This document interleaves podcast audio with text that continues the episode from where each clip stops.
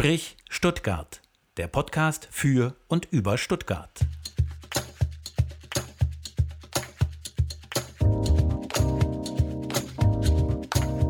Sprich Stuttgart.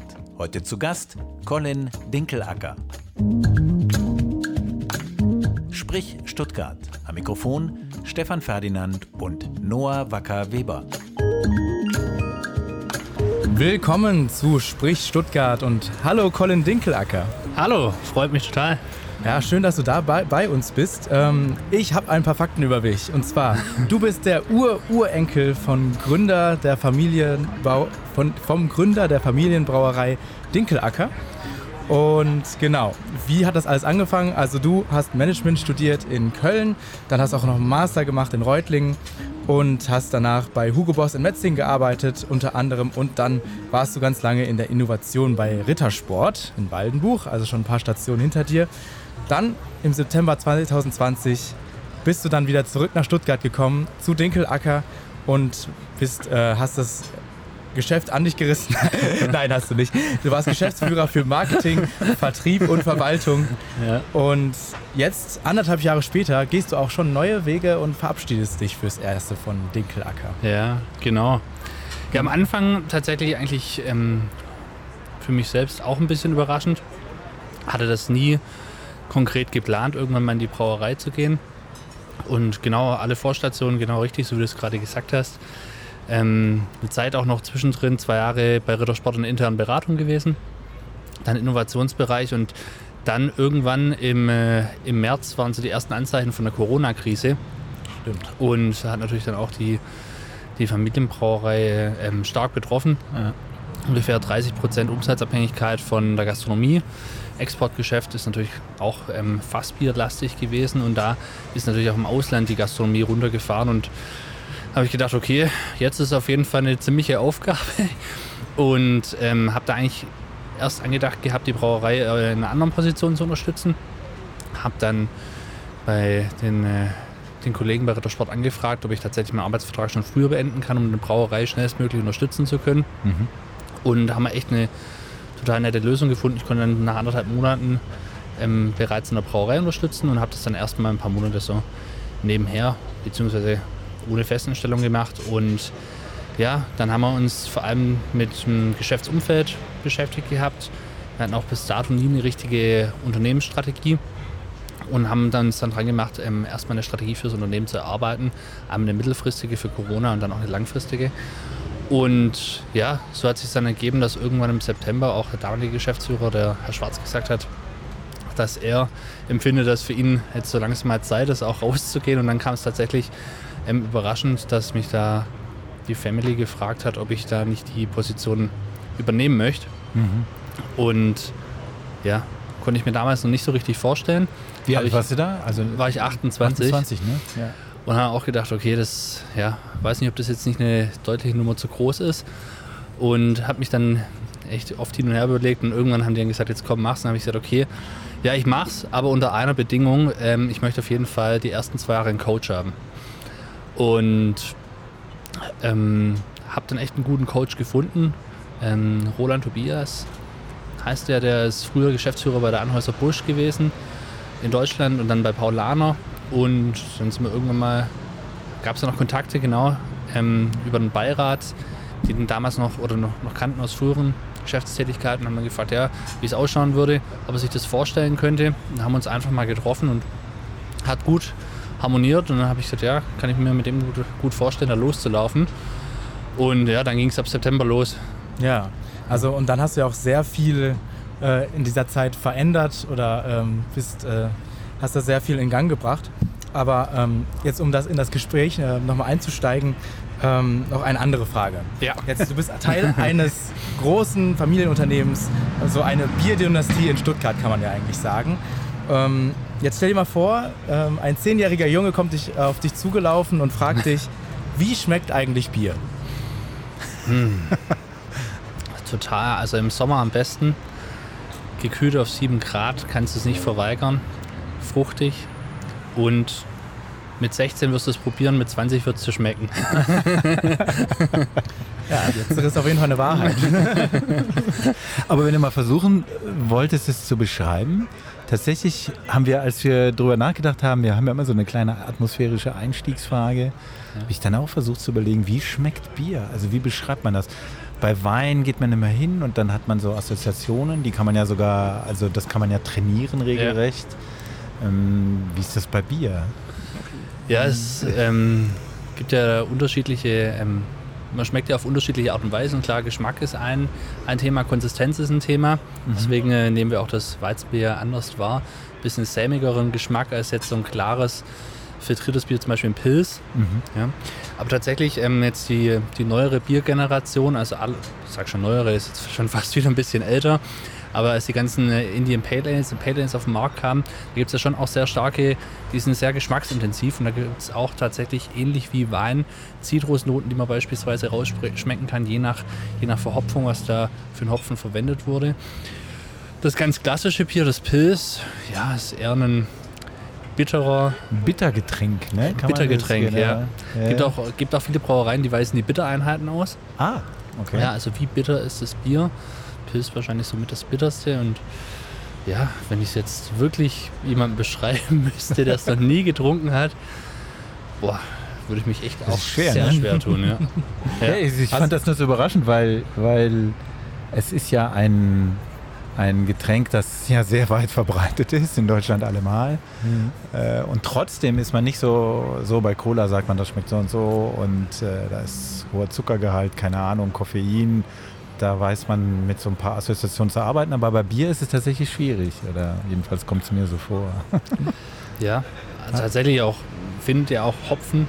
Ja. Kenne ich jetzt kein Gericht, wo es sonst woanders so viel Verwendung findet, dass man es davor schon mal irgendwie eine genau, Assoziation gibt keinen Kontext, hatte. genau. Genau, bei, ja, bei einem anderen Getränken. Aber hast du dann äh, eine Präferenz, wenn du jetzt schon gesagt hast, okay, Bitterkeit mhm. so und so? Ähm, von der Biersorte? Ja. Ja, ich out mich definitiv als ähm, Pale Ale Fan. okay. Ähm, wir bringen jetzt ein kalt gehopftes Bier raus im Mai, das geht in die Richtung. Ansonsten gibt es aber auch andere Brauereien, die haben da echt einen tollen Job gemacht. Gerade die Brauerei Meißel ist aus Bayreuth. Die bringt ja immer wieder limitierte Spezialitäten raus, die probiere ich auch total gern. Mhm. Ich habe gerade auch eins im Kühlschrank stehen, Hoppy Hell heißt das, auch ein sehr gutes Bier. Ja, äh, also ich bin da sehr auf jeden Fall experimentierfreudig. Ich probiere da gerne unterschiedliche, unterschiedliche Biere aus. Und da hat sich der Markt ja total verändert, oder? Also ich meine, dass so in vielen kleineren Margen gedacht wird, auch vielleicht lokaler gedacht wird. Ist das so der Trend? Ähm, also die äh, viele Hausbrauereien haben mhm. auf jeden Fall einen Aufwärtstrend gehabt. Das ganze Thema IPA Pale Ale ist von der, von der Mengenbedeutung nach wie vor recht klein im Biermarkt. Mhm. Ähm, ist aber von der Preispositionierung auch ganz anders als die anderen. Es gibt eine Inselbrauerei Rügen oder Störtebecker, kennt man mhm. vielleicht auch. Die haben da ganz viel und die positionieren da, gibt es wirklich, gibt es Biere, die liegen da zwischen einem Euro 80 und 2 Euro die Flasche. Und das normale Bier, sage ich mal, liegt ja, zwischen, zwischen 50 bis 70 Cent die Flasche normalerweise, ohne, ohne Pfand. Ja. Also mhm. mehr als das Doppelte, was mhm. sie da für ein Bier verlangen. Und ja, gibt, gibt viele, äh, die, die da rum experimentieren, aber die große Menge ist nach wie vor tatsächlich das klassische Bier. Immer noch. Ja, also größtenteils Export, mhm. Pilz, das sind so die, die Hauptsorten und Weizenbiermarkt ja auch, wobei auch seit Jahren rückläufig. Ja, so wie, der, so wie der ganze Markt, ja. Der ganze Biermarkt schon seit, ich glaube, 1992 jetzt rückläufig gewesen. Mhm. Und ja, für Jahr für Jahr trinken die Leute pro Kopf weniger Bier. Ach. Ja. Aber hast du ähm, dann quasi auch bei Dinkelacker dann das angestoßen, dass ihr auch in diesen anderen dann Markt dann rein, ähm, also es probiert? Ähm, verschiedenes. Wir haben damals, oder ein Teil von der Unternehmensstrategie ist auf jeden Fall, ähm, dass wir uns weniger abhängig vom Biermarkt machen, weil der eben rückläufig ist. Und so ist es in der, ja, es ist das gleiche Phänomen in der ganzen deutschen Brauindustrie. Ja. Es sind an, oder Brauereien, die sind für viel größere Mengen ausgelegt worden die Mengen sind dann niemals gekommen und das Ganze ist dann in einem Preiswettbewerb geendet, um hier die Anlagen oder die Produktion entsprechend auszulasten. Mhm. Und da muss man einfach sagen, ähm, vielleicht, du hast vorhin gesagt, Bierdynastie, wobei im Vergleich zu den anderen großen Wettbewerbern, wenn man jetzt die Krombachers, die Radebergers, die Bitburgers, die Warsteiner sind, sind wir echt eine kleine Brauerei. Und da können wir natürlich auch bei den Herstellkosten vom Material plus zu den Produktionsprozessen von Kosten her nicht mithalten und auch nicht in diesem Preiswettbewerb. Und deswegen ist es ganz wichtig, dass wir uns da unabhängiger vom Biermarkt machen, ähm, ganz andere Getränkekategorien erschließen, ähm, die unsere Anlagen trotzdem produzieren können.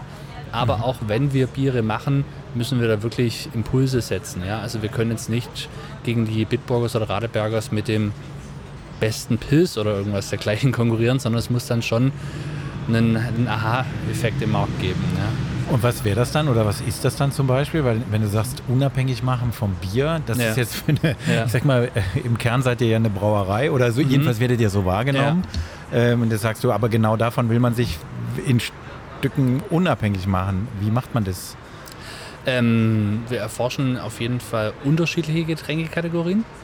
Ähm, wir hatten mal angefangen, vor zwei Jahren haben wir tief in die Getränkekategorie Hart Seltzer reingeguckt das, das Trendgetränk die letzten Jahre im US-Markt gewesen. Mhm. Ähm, ist in Deutschland leider gar nicht angekommen, aber das wären wir in der Lage gewesen, ebenfalls zu produzieren. Dann viele Brauereien produzieren ja auch einen Cola-Mix. Ähm, die größte, eigentlich wahrscheinlich, ja, Paulaner Spezi ist, ist sehr bekannt. Mhm. Ja.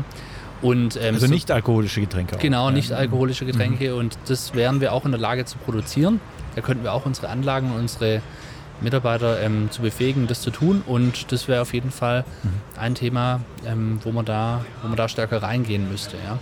Und dann ist es aber auch noch in äh, ähm, ganz, anderen, ganz anderen Kategorien. Wir beliefern ja auch selber noch mit einer eigenen Logistik viele Gastronomiebetriebe.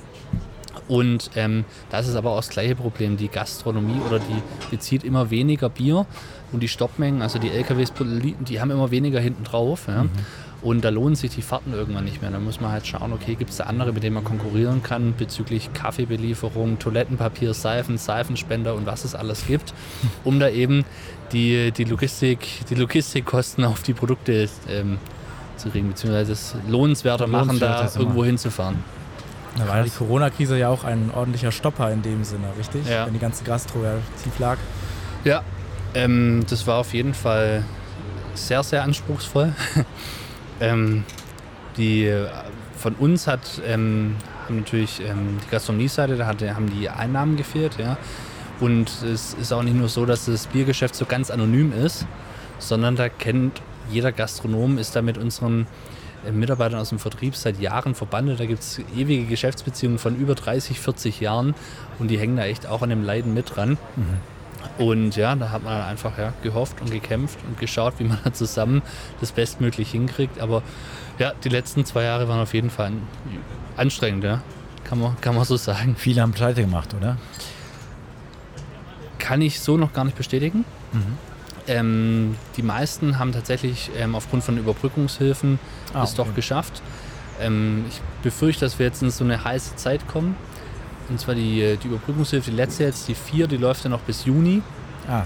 Und ähm, dann wird sich, wird sich glaube ich, viel zeigen. Ja, weil zum einen die Überbrückungshilfe läuft aus, das heißt, ähm, jeder, der da noch, dem sein Geschäftsmodell bis dahin nicht mehr funktioniert, der hat da tatsächlich wirklich dann auch reell wirklich Einbußen. Ja. Mhm.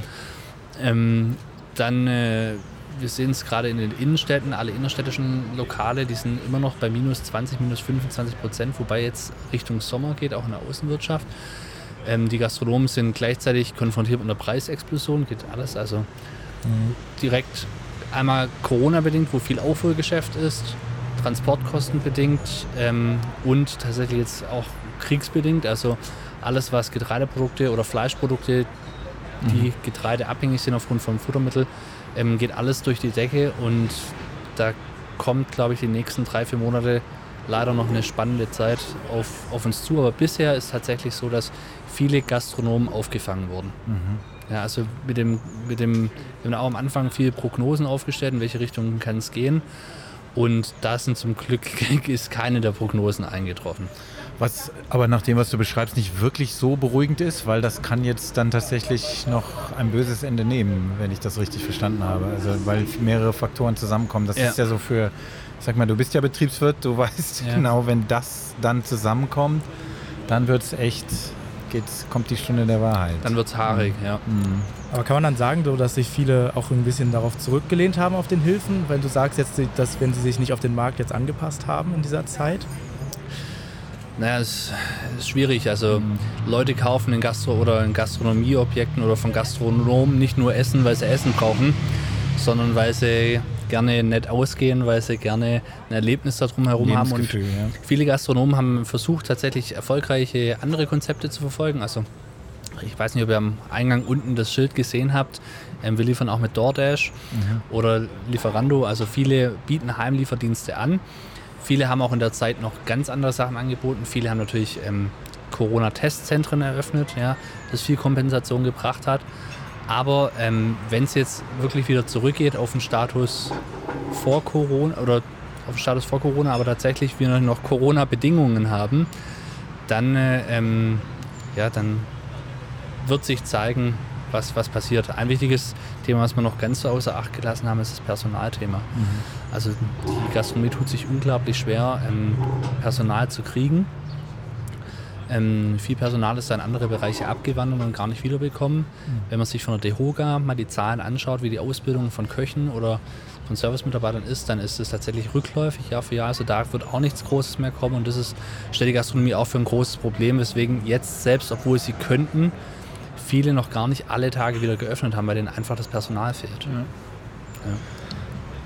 Wir sind mittendrin. Mittendrin. Das heißt, genau, du hast es jetzt schon von all, alle Bausteine der Branche liegen jetzt auf Ja. dem Tisch.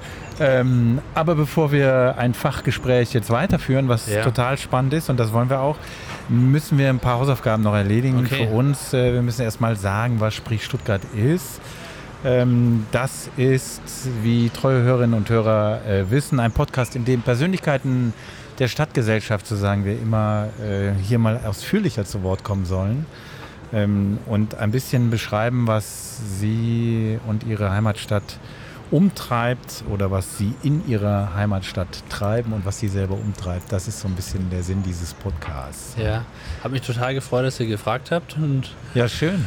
ja, Wirklich. Wir freuen uns auch. das ist- über genau. Stuttgart zu plaudern. Ja, absolut. Und äh, du bist nicht der Erste. Wir haben eine kleine Tradition und äh, damit das nicht zu lange ist, haben wir dazu auch eine kleine Musik, die wir dazu äh, abspielen. Denn ich lese jetzt alle Gäste vor, die bisher zu Gast waren. Okay. Ja, und äh, du Darauf kannst dann sehen. Schluck genau. trinken. ja, Genau. Was trinken wir? Was trinken wir? Genau. Ähm, wir dürfen, das ist kein Werbeblock, weil wir kriegen kein Geld von euch oder Ja. sonst irgendwas. es ist eine, es ist ein Sunwald Hefeweizen 03. Intern heißt bei uns das Babyweizen, ja? weil es so süß in der Hand liegt. Ja, Ja. Und alkoholfrei. alkoholfrei natürlich. Alkoholfrei. Und die Und wir Uhrzeit. haben jetzt, ich wollte gerade sagen, es ist jetzt 15.15 Uhr. Äh, andere trinken da schon mit Alkohol. Wir bleiben mal noch ein bisschen ohne Alkohol. Außerdem einen wunderbaren Sonnenschein. Äh, ich weiß gar nicht, wenn wir das ausstrahlen, wird der Sonnenschein entweder vorbei sein oder, Oder wieder da. wiedergekommen sein. ja, Hoffentlich genau. wieder da. Hoffentlich wieder da. Ganz genau. Also, wer war zu Gast?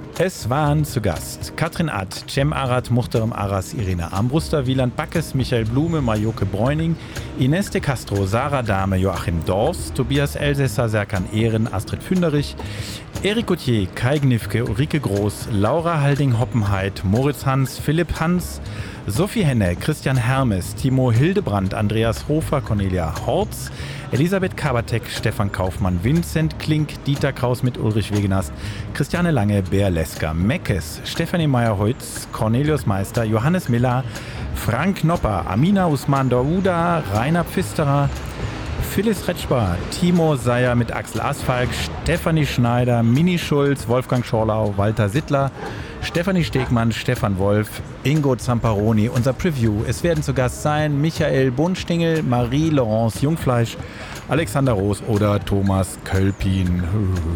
So, Das waren sie. das waren sie. Fühlst du dich in, einem, in einer guten, äh, wie sagt man da, Umgebung Absolut. eingebettet in der Prominenz der Stadt.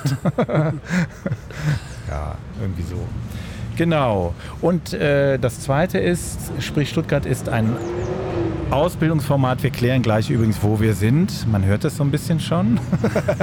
Kleiner Teaser an dieser Kleiner Stelle. Teaser an dieser Ja. Stelle. Aber erstmal, wir sind ein Ausbildungsformat in dem Sinne, dass nämlich Sprich Stuttgart äh, beheimatet ist am Institut für Moderation. Dort bilden wir an der Hochschule der Medien Moderatorinnen und Moderatoren aus und Noah gehört zum aktuellen Jahrgang und äh, ist heute an meiner Seite, Noah. Ja, es freut mich sehr. Und an meiner Seite ist natürlich Stefan Ferdinand, Professor für Journalistik und Direktor des Instituts für Moderation an der Hochschule der Medien Stuttgart. Genau, und ein fester Bestandteil dieses Podcasts ist dieses hier. Sprich Stuttgart. Ortsbeschreibung.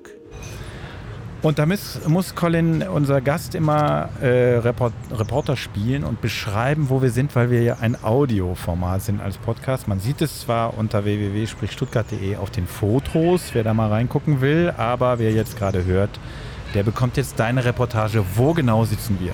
Wir sitzen auf der Empore vom Lautenschlager, wo man einen unglaublichen Ausblick zu allen Tageszeiten auf die Theodor-Heuss-Straße und die umliegende kleine Gastromeile hat.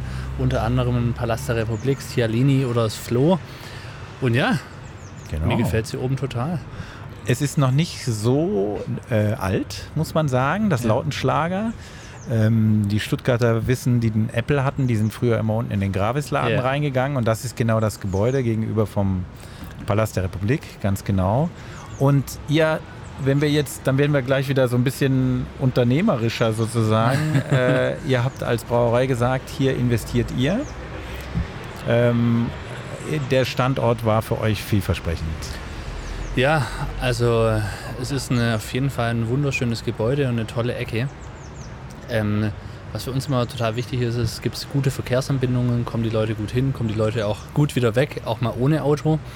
Und wie frequentiert ist das Ganze? Das Ganze hier ist ja denkmalgeschützt, ja. Hat man die Fassade außen ganz, ganz gelassen, innen drin quasi das Ganze ausgehöhlt und dann wieder aufgebaut. Und ja, in einem Gravis war ich früher auch. Ja. da war Genau. Apple, war Apple so cool. Ja, ich hatte leider keinen, ich weiß gar nicht mehr. Mir war es zu so teuer. so 14 oder? Ja, War auf jeden Fall echt cool und man konnte immer schauen und auch anfassen. Klar. Und ja, und jetzt hier oben ähm, mit der Empore und dem, den Außensitzplätzen, die auch mal wichtig sind, hat sich da ähm, hier mit der Stadt echt was, was Gutes ergeben. Und ja, es gibt ja unweit entfernt unten am Schlossplatz noch das Karlsbrauhaus. Das sind die gleichen Betreiber. Und die haben damals gesagt, ja, würden sie auch äh, liebend gern machen hier oben was. Und das sind zwei super Gastronomen, das ist der Herr Huber und der Herr Madan. Und haben gesagt, ja, das, das passt. Und klar. Und ich glaube, die Ecke auch ähm, hat ja, hat ja auch vor, lange vor meiner Zeit noch viel Tradition. Ich weiß gar nicht, wie war das? Das, Unbekannte Tier. das unbekannte Tier. Das war hier hier. ge- gegenüber, genau, beim Palast der Republik. Das war so eine der Szene-Hotspots der, Ja. jetzt schlag mich tot, 2000er, Anfang Ja. 2000er, 90er? Nee, 2000er war das. Ne? Sowas. Ich rede wieder Blinde von der Farbe. Genau. Schon eine Weile her. Schon eine Weile her, ja. Ja, aber gibt es viel und ich glaube, es ist ein ganz, ganz nettes Eck geworden hier. Absolut. Und die Theo hört man natürlich schon, ja. Die Theo hört man schon, genau. Ich Ja. glaube, jetzt ist es sogar noch relativ harmlos um diese Uhrzeit. Ja, Je nachdem, wie lang wir bleiben. Freitag und Samstagabend wird's da, genau. Geht's zur Sache. geht's da zur Sache. Die ja. Frage ist dann, was ist lauter, die Gäste des Palastes der Republik oder die Theo? Also so Puh, Abend. ja, die stehen in schwerer Konkurrenz. Aber warum sind wir dann jetzt hier und zum Beispiel nicht im Karlsbrauhaus, so für dich persönlich als, als Ort? Ja, also ich finde einfach die Terrasse hier oben unschlagbar. Ich habe mir seit Ewigkeiten vorgenommen, hier mal zum Weißwurstfrühstück herzukommen. Im Sommer werde ich es auf jeden Fall machen. Und dann habe ich gedacht, ja, wir haben schon im März so frühlinghaftes Wetter.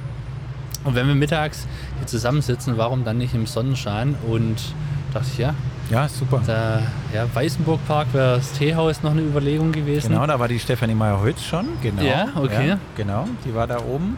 Ja. Mit da aufgebaut. War Ja. auch nicht schlecht, kann man nachhören. Da waren auch Geräuschkulissen. Da waren die vom Friedhofsamt, die machen ja die grünen Flächen da immer. Oder Gartenamt, Garten- und Friedhofsamt. Ja. Und die hatten so einen Trimmer, weißt du, so einen Rasen. Und das war irgendwie sehr ungünstig, das zwei Ja. Stunden. Aber Also kann man noch mal reinhören und den Trimmer mit genau, der Theo genau. genau. Ja. Kannst du mal beschreiben, wie sowas funktioniert? Also, Mhm. ähm, also so eine Location hier, das Lautenschlager. Äh, Geht ihr da, macht ihr das selber? Sucht ihr selber solche Orte oder kommt man auf euch zu und sagt, können wir, könnt ihr hier investieren? Wie, wie läuft Ja. sowas ab? Ähm, ist ganz also ein Laien, unterschiedlich. ja genau. Ähm, Die Wege. Wir kooperieren mit unterschiedlichen Maklern, Mhm. die wissen, dass wir immer auf der Suche sind und gleichzeitig haben wir immer, ähm, wissen wir, dass es Gastronomen sind, die immer ja, hungrig sind auf neue Objekte oder neue, neue, neue Eröffnungen, neue Mhm. Restaurantkonzepte. Und da kann man dann auch die, die Gastronomen irgendwann ganz gut einordnen. Ja, was machen die gerne? Wofür haben die Präferenzen? Machen die eher Clubs? Sind die eher in der Szene Gastronomie? Passen die zu Speiselokalitäten? Und dann ist es tatsächlich so, entweder man wird angesprochen über einen Makler oder man wird angesprochen über Hörensagen, Bekannte, du hast du gehört, da gibt's was. Und dann sucht man einen Kontakt, lotet gleichzeitig mit einem Gastronomen aus, ob das denn was sein könnte. Und ja, so kommt dann eins zum anderen.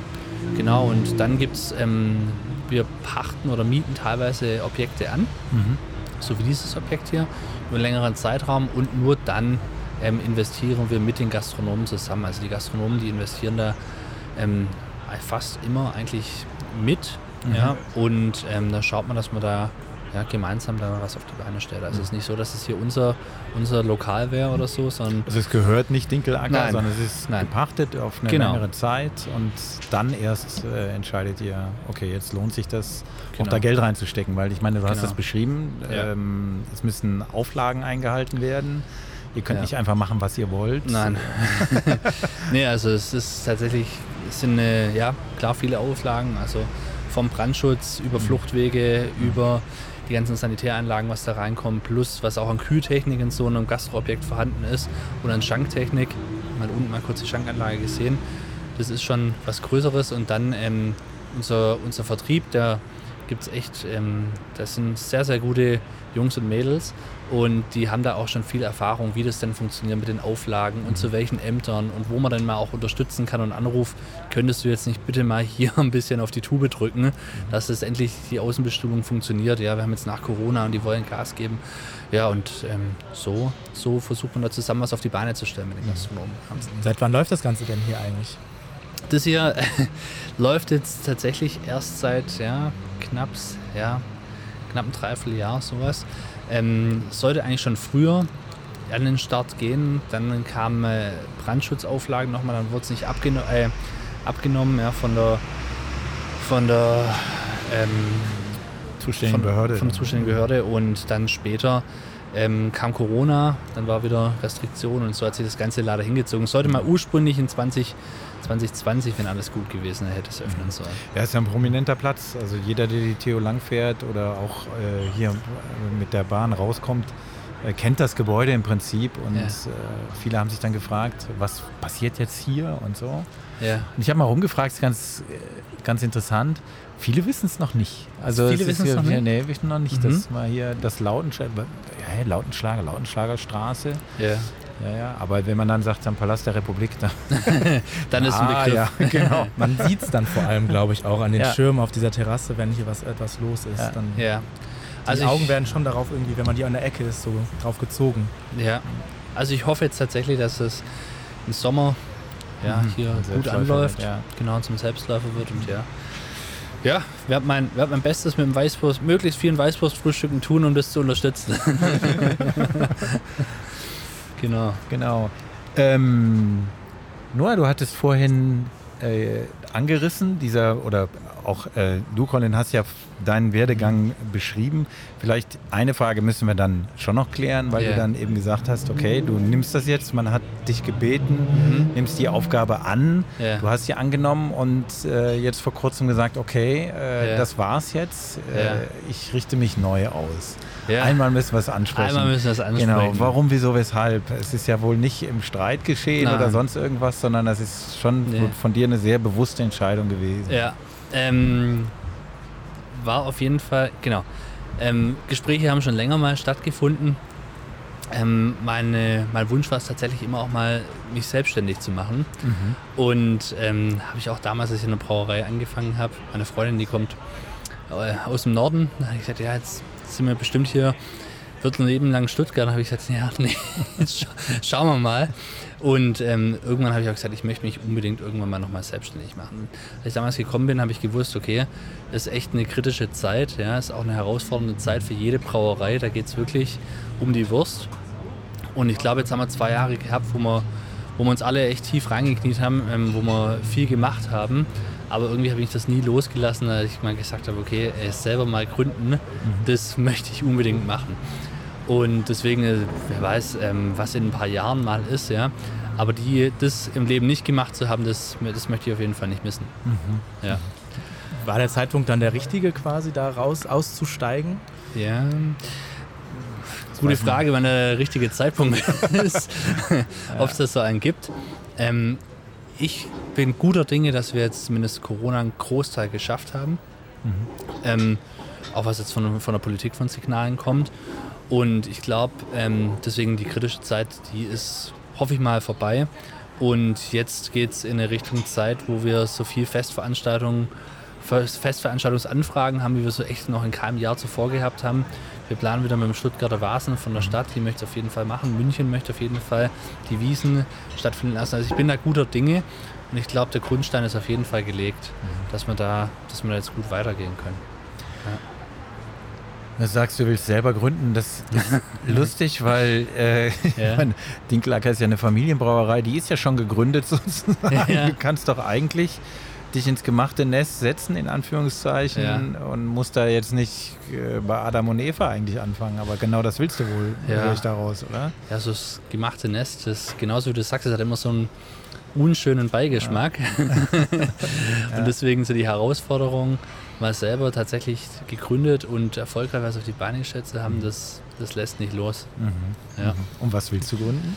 ja Ah, so, jetzt- jetzt wir sind sind wir unter schon im uns, Thema. Genau, wir sind unter uns. Na Du dann, nee, über, über ungelegte Eier spricht man nicht. Ansonsten ist da, das ist da nachher die, ja, sonst ist da nachher zu viel Fingergezeige. Nee, ähm, da, wenn Genau. wir mal, nochmal einen Podcast machen, dann Okay. können wir drüber quatschen. In, Ja, wer der. Podcast denn, sollen wir es mal anders versuchen, sollen wir mal so rum sagen. Äh, der heißt ja Sprich Stuttgart. Würde das mit deiner Neugründung hier in Stuttgart spielen oder eher woanders? Nee, in Stuttgart. Ah, Ja, also bleibt Stuttgart schon erhalten. Also das schon. ich bleibe Stuttgart erstmal Oh, jetzt erhalten. wird es aber spannend, ja.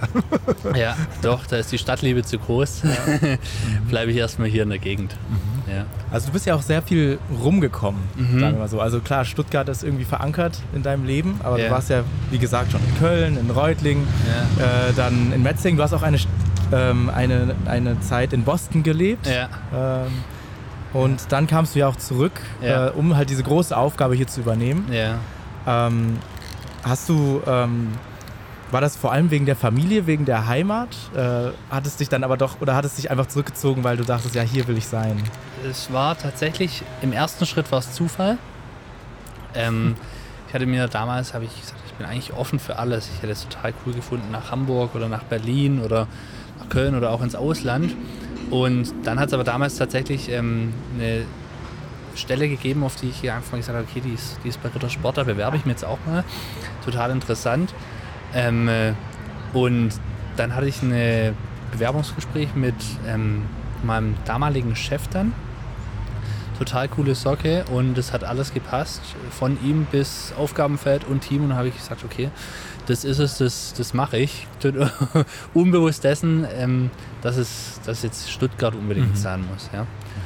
Aber ja, mir hat sie gefallen und ich finde es nach wie vor super. Und ja, nach und nach sind auch mehr Freunde aus der Schulzeit dann wieder zurück nach Stuttgart gekommen und ja, irgendwie sind die, sind die Schwaben doch sehr loyal und hier verbunden und verwurzelt und ja, das macht's, das macht's zur besten Umgebung. Also Familie, Freunde und ja, Gab es da dann einen Moment, wo du wusstest, als du zurückgekehrt gekehrt bist, so ja, Stuttgart, das Ja. ist es jetzt erstmal? Ähm, ja, irgendwann, äh, als tatsächlich dann die engen Freunde alle wieder so nach und nach hier eingetrudelt sind, zu denen man sonst immer unter der Woche Kontakt hatte per Skype oder telefoniert, ähm, da wusste ich, ja, ich, Stuttgart hat alles, was man, alles, was, was ich hier brauche. Und ist, ist gut für mich und ähm, ist ein tolles Umfeld. Ja. Ja, und da wusste ich, ja, so hier kann ich, kann ich schon ein paar Jahre noch weiter gut aushalten. Bevor ich nochmal die, die Zelte packt, vielleicht irgendwann, ja. Ja. Und als du es dann das Unternehmen geleitet hast, äh, wie ist es dann? Ich meine, du heißt Dinkelacker, es ist das Unternehmen wird mit dir zu 100% identifiziert. Also jeder sagt, das ist dein Unternehmen. Und äh, ist das auch eine Last eigentlich? Also dass man so einen prominenten Namen hat, der dann auch noch mit dem mit dem Arbeitsplatz, an dem man da ist, so eng Ja. verknüpft ist, dass man gar nicht anders raus kann. Also Ja. Gute, gute Frage. Also ich fühle mich nicht so prominent, deswegen. Ähm, aber zum Thema Last, ähm, es ist auf jeden Fall eine ziemliche Verantwortung und ähm, gibt auch gibt auch viele Entscheidungen, die man treffen muss. Die sind bestimmt nicht populär und es ist auch nicht so, dass man da jeden Abend ähm, ins Bett geht und sagt, hey, heute mal wieder 9 to 5 und war ein, war ein guter Job, den ich da gemacht habe und morgen schon mal weiter Mhm. und am Freitag ist ja dann eh Wochenende, sondern es ist wirklich es ist ein Fulltime-Job. Ja. Also da geht man mit den Gedanken ins Bett und auch am Wochenende ähm, ist man öfter mal bei der Arbeit und ja, da ist schon gerade in der Zeit jetzt auch, wo es viele Herausforderungen gegeben hat, ist auf jeden Fall so, da, da denkt man schon viel nach. Aber was ist dann der Unterschied? Ich meine, du, du, du scheinst ja so zu sein, dass du dem Ganzen nicht so viel entgegenzusetzen, entgegenzusetzen hast, weil wenn du jetzt sagst, du willst jetzt selber gründen, Ja. ich meine, das ist ja eigentlich eine sehr ähnliche Situation. Sehr viel Last, sehr viel, sehr viel Arbeit auch. Ja. Aber man Da trägt eine ja- Verantwortung für sich selber und nicht für 240 Mitarbeiter und noch eine Familie, ähm, die, die da allen einem das Vertrauen geschenkt haben, die Aufgabe Ja. zu übernehmen. Und deswegen, das ist der, für mich der Hauptunterschied. Ja. Da, dass man einfach Verantwortung für viele andere noch hat. Ja, also in, deiner, in die Zeit, äh, als du dort auch Geschäftsführer warst, ist ja auch äh, bei der Umstrukturierung viel passiert. Äh, ihr habt Stellen im Marketing auch gestrichen. Ja. War das schwer, diese Entscheidung zu treffen? Ja, ähm, war sehr, sehr schwer. Ähm, wir haben, äh, klar, während Corona war dann klar, dass es da, ähm, ja, dass es da struktureller Maßnahmen bedarf. Und da haben wir mehrere Abteilungen verkleinern und eine auch ganz schließen müssen. Die Marketingabteilung mussten wir damals schließen. Ähm, äh, mussten auch viele oder haben viele Produkte aus dem Portfolio genommen, die einfach nicht wirtschaftlich Ja. genug gewesen sind, um uns da einfach zu verkleinern und auf einen wirtschaftlichen Maßstab. Und ähm, ja, das, das begleitet einen ewig. Erst wenn man, wenn man weiß, dass es notwendig ist, dann äh, wenn man weiß, dass man es tun muss die ganze Zeit vorher und im Gespräch und danach auch. Also das ist nicht lustig. überhaupt nicht witzig. Ne? Und ja, für die Menschen ist es schlimm. Und letztendlich, den, ja, den reißt man da echt was unter den Füßen weg und das ist, nee, alles andere als schön. Also das hast du auch mit nach Hause genommen. Also das kann man dann nicht einfach äh, Nee. sagen, okay, ich bin der Manager, das muss jetzt sein. Das, äh, du musst es ja machen, damit das Unternehmen insgesamt äh, auf dem Pfad bleibt. Nee, ähm, äh, so bin ich leider, oder so bin ich zum Glück nicht. ähm, wenn's mal, also wenn ich mal an dem Punkt wäre, dann, äh, dann glaube ich, dann müsste ich mich arg hinterfragen. Nee, das ist, gibt viele, viele Samstage und Sonntage davor, wo man auf dem Sofa hockt und wo man echt, ähm, da echt fertig mit den Nerven ist. Ja, und ja, das, nee, klar, nimmt man mit nach Hause. Aber das ist auch was, wo du sagen würdest, das ist genau der Grund, weshalb ich das jetzt, weshalb ich, oder positiv formuliert, Ja. weshalb ich ganz froh bin, dass ich es jetzt in dieser Form nicht mehr machen muss. Ähm, ich werde die Arbeit auf jeden Fall vermissen und ich werde auch das Team und die Leute vermissen, weil in der Zeit haben wir, also ich glaube, das war schon eine ganz besondere Zeit. Da hat jeder gewusst, okay, hey, wir müssen hier uns einfach zusammenraufen und auch alle persönlichen Befindlichkeiten, die es mal gegeben hat, ja, mit dem quatsch ich nicht oder so einen guten Spruch fand ich mal, bevor ich hier für den was mache, äh, esse ich Glas oder irgendwie mal. da, wusste ich, die haben, haben alle beiseite gelegt und ähm, an einem Strang gezogen, deswegen das werde ich schon sehr vermissen. Ähm, aber ja, muss ja nicht für immer sein und deswegen, ich freue mich auch auf jetzt nochmal eine neue Herausforderung. Schön. Vielleicht noch zu den Besitzverhältnissen. Das ist ja ein bisschen ähm, interessant gewesen. Dinkelacker gehört ja jetzt der Familie, sehe ich das richtig? Ja.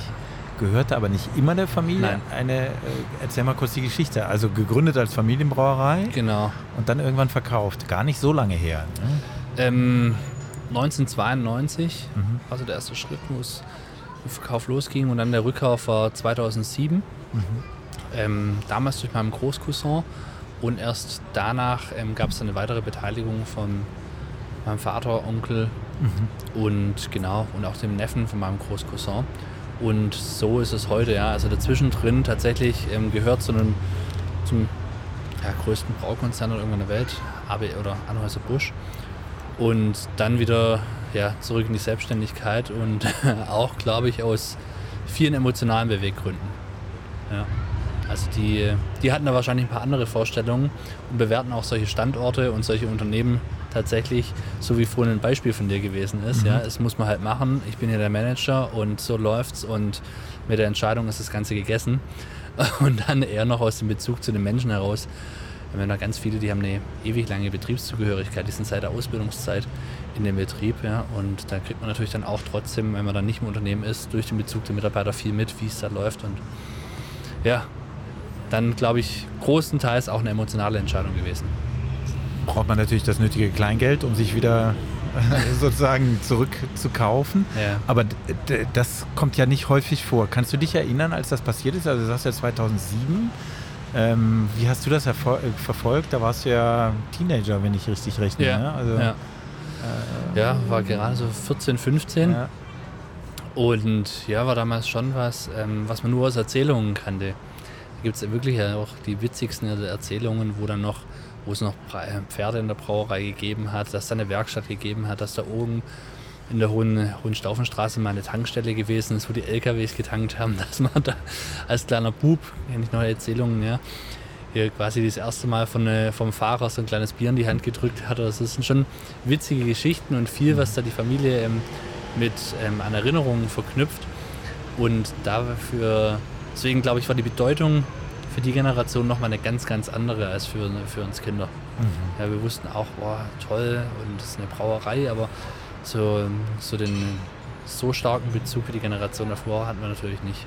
Mhm. Da haben uns die, die Erlebnisse ge gefehlt, ja.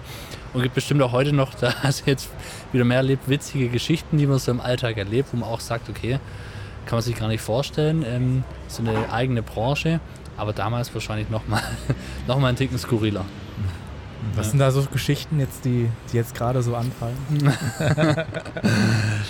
ja, da, tatsächlich, dass es früher für die Außendienstmitarbeiter, dass die tatsächlich, also kennt man auch noch was, was eine Erzählung, dass die eigene Fahrer hatten, weil die natürlich mit den Wirten tagsüber die Biere trinken mussten. Ja? Und dass die dann, ja, das kann ich mir nicht vorstellen, dass sowas jemals gegeben hat. Ja? Oder wie lange dann noch. zweit unterwegs. Genau. Oder wie lange dann noch in den Büros geraucht wurde. Ja, was hat er denn in der Brauerei dazugehört? Oder mhm. tatsächlich, ich bin, äh, wo ich auch total, total noch schockiert war, ja, dass man da, dass es da manche Mitarbeiter gab, die haben mittags halt zum Mittagessen ein kleines Bier getrunken. Ja. Mhm. Und da habe ich gedacht, also es war für mich total weltfremd. Ja. Das kann ich mir nie vorstellen, dass man bei der Arbeit ein Bier trinkt oder Alkohol konsumiert. Hat gar nicht in meiner Vorstellung zusammengepasst. Das war da normal, dass man dann eben probiert, ja, kleine Qualitätsprobe beim Mittagstisch. Direkt aus dem Tank. Genau. Ich dachte, okay, das ist, ja. das ist unvorstellbar. Wie funktioniert ja. das denn dann heute, wenn, wenn quasi jetzt so ganz so also man, man probieren muss, also wenn neue Sachen auf den Markt kommen? Ja. Tja, dann äh, am besten abends oder man kriegt die Bierproben mit nach Hause zur Verkostung. So läuft es eigentlich heute ab. Ja. ja, genau. Ja, also nicht und, mehr zum Genuss zumindest. Und das war für dich als, äh, als Sohn, war das dann völlig klar oder hat man erwartet, dass du im Unternehmen irgendwann mal einsteigst oder, oder hat man dir da völlig freie Hand gelassen oder gibt es sowas auch, manche erzählen, ja, das hat man nie erwartet, aber dann eigentlich ja. schon so ein bisschen so durch die Tür. ich weiß es nicht, wie war das bei dir? Ähm, nee, also es war auf jeden Fall nicht geplant. Mhm. Ähm, aber es ist eine Frage, mit der man oft konfrontiert wird. Ähm, auch damals dann, als ich bei Ritter Sport oder vorher im Metzingen gearbeitet habe, dann wenn man die Frage, okay, ja, gehst du dann mal in die Brauerei, als wäre das ganz selbstverständlich. Ja, ja, so, das ja. denkt man dann von außen natürlich. Ja, auch. aber nee, also ich habe ein paar Geschwister, habe ein paar Cousins und Cousinen und ähm, die hätten es auch alle werden. Genau, die hätten es auch alle, alle werden können, ja. Und ähm, nee, deswegen da war, war nicht so, dass es alles vorgegeben war an der Weg und das ist Station Nummer drei oder mhm. vier mhm. und das ist ganz klar, sondern es war tatsächlich eher ein Zufall, wo da mehrere Situationen zusammengekommen ist, dass es dazugekommen ist. Also kein, kein familiärer, auch nicht indirekter Druck oder sowas, das gab es überhaupt nicht. Nee. Da hat man dir wirklich freie Hand gelassen, mach Ja. was du möchtest, aber mach es mit Herz und Verstand sozusagen. Ja. Ja. Ja, irgendwann so ein bisschen äh, Selbstverpflichtung. Ja? Mhm. Man weiß, okay, jetzt ist Corona und das ist eine Krise, die hat es ja, die Mhm. letzten wie viele hundert Jahre für die Brauereien nicht gegeben in der Form. Und ähm, wie krisenstabil ist da welches Unternehmen in so einer Krise, weiß man ja vorher auch nicht. Mhm. Und da weiß man schon, okay, ähm, ja, ähm, da gibt es jetzt die Chance mitzuhelfen und mitzuwirken und ähm, das ist eine Zeit, wo es für, für das Unternehmen drauf ankommt und dann hat man sich irgendwann gedacht, ja, Mhm. ähm, das muss man jetzt machen oder Ja, ja. da fühlt man sich schon ähm, irgendwie dazu verpflichtet, Da, Verpflichtet. da zu unterstützen. Ja, also ich, ähm, während Corona gab es ja auch ein, äh, eine Sache, die ausblieb, die auch wahrscheinlich für die Brauereien sehr, sehr, sehr ähm, umsatzgenerierend äh, ist. Und Ja. zwar das Frühlingsfest Zwei und das Sachen. Oktoberfest. Genau, zwei Sachen sogar hier in Stuttgart. dieses, dieses Jahr findet äh, wieder das Frühlingsfest statt, allerdings in der Light-Version. In der Live Ohne Festzelte. Ja. Bringt das überhaupt was? Ja, gute Frage. Also uns leider nicht so viel wie mit Festzelt. Aber ich glaube, die Schausteller, die sind ganz froh. Ja, ähm, war für die ja auch eine lange Durststrecke jetzt die letzten zwei Jahre. Und es sind ja wirklich Schausteller, die kommen von überall, überall her. Die reisen das ganze Jahr rum vom Volksfest über das Frühlingsfest, über kleinere Festveranstaltungen nach Balingen, auf dem Pferdemarkt, nach Ludwigsburg, sonst wohin. Ja, und verdienen dadurch natürlich ihr Einkommen. Und wenn diese ganzen Feste wegfallen, dann fehlt denen natürlich ihr Geschäft. Und ich glaube, die sind ganz froh. Und es war ein langes Hickhack dieses Jahr. Ja. Man wusste ja auch nicht, okay, wie ist es mit den Fallzahlen? Zwischendrin schaut es dann wieder besser aus, dann doch nicht so gut. Und deswegen ist es natürlich auch unklar gewesen seitens der Politik, ob sowas überhaupt durchgeführt werden kann. Und gleichzeitig, ich meine, in der Baubranche, da haben wir gerade in der letzten, letzten Zeit einen Boom, wie seit jeher. Wir haben eine totale Materialknappheit und da erhöht sich natürlich dann auch die Vorlaufzeit für solche Festveranstaltungen. Ja. Die ganzen die ganzen Subunternehmer, die da aufbauen, die ganzen Materialien, die benötigt werden, die sind eben nicht so kurzfristig verfügbar, wie es vielleicht in den letzten Jahren gewesen ist. Und so glaube ich tatsächlich, dass auch für viele Schausteller vielleicht sogar besser gewesen ist, anstatt dass da der Druck da ist. Ja, dann äh, gerät da irgendwas ins Wanken und am Ende kann man nicht gewährleisten, dass das Feld rechtzeitig aufgebaut ist, beziehungsweise es hapert da an Ecke A und B. Und da haben die, weiß ich, dass die, die Festwirte, die alle dort ein Zelt haben, die haben an sich und an ihre, an ihre Marke auch den Anspruch, wenn ich da auftrete, dann, Dann soll es auch richtig sein. Aber seid ihr dann nicht, also ich habe auch gelesen, dass es äh, wieder Biergärtenmäßig etwas geben Ja. wird. Ja, es soll Biergärten geben, aber das haben wir auch gesagt, boah, das ist echt. Also mutige Unternehmer braucht es da, ja, Okay. weil wir wissen ja, wie es jetzt ist. Heute 20 Grad sitzen wir noch auf der Terrasse und am Montag gibt es vielleicht wieder Schnee. Zwei Grad, ja. Und das gleiche kann natürlich auch noch im April sein, ja. Und da ist es auch das Fest, die Festzelte, die leben natürlich auch sehr stark von der Abendbelegung. Um 17 Uhr wird dann normalerweise nochmal das Zelt geräumt und es geht nochmal von neuem los. Und im April ohne Zelt drumherum, ab 17, 18 Uhr abends, da kann es auch mal frischer werden, ja.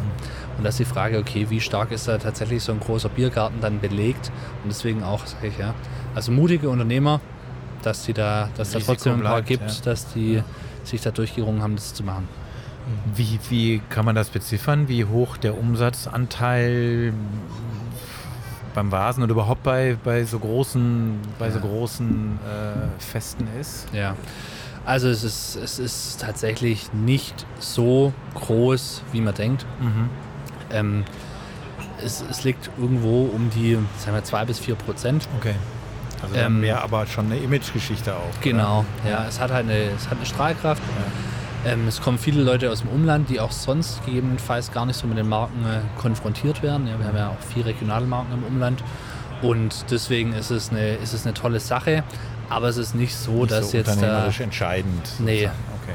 dass es da stattfindet. Nicht, aber trotzdem ist es natürlich auch für die, für die Brauerei ist es ein, ein, ein tolles Event, einfach um mit den Kunden zusammenzukommen, auch da mal da unten zu feiern. unsere ganzen ausländischen Kunden, die freuen sich da immer wie verrückt. Also die anscheinend sind die, sind die Chinesen und die Italiener da am feuerfreudigsten. Die kommen da immer gleich fast eine ganze Woche und brauchen da Betreuung. Die finden es klasse. Und ja, deswegen fürs Unternehmen dann äh, aber toll, da mit Kunden in Kontakt zu kommen. Ja. Also wird jetzt alles quasi ähm, auf den Oktober geschoben oder auf den September eher? Ja, also da das. Oder, oder wird da noch vorsichtig mhm. mit der Handbremse quasi hantiert, weil man weiß ja nie. Es muss jetzt zumindest die eine oder andere Entscheidung getroffen werden schon. Ja, wir haben jetzt auch schon April, es sind äh, gerade mal noch erst fünf, sechs Monate, mhm. bis es dann auch losgeht. Und ähm, ja, sag mal ungefähr, heißt es um die sechs Wochen, sieben Wochen vorher muss der Aufbau beginnen. Mhm. Ja, das heißt, da müssen auch mal muss geschaut werden, dass die äh, Verträge mit den Subunternehmern gemacht werden und so weiter. Und auch da wieder, es gibt noch kein finales Go, dass es dieses Jahr wirklich definitiv ein Volksfest geben wird. Ich meine, wie auch. Ja, klar. Ähm, äh, ja, wir hoffen es. Bin ja. guter Dinge zumindest, dass es klappt. Wie stehst du so zu den Forderungen, wenn man das Ganze ein bisschen nach vorne schiebt, dass es vielleicht noch mehr in den Sommer reingeht?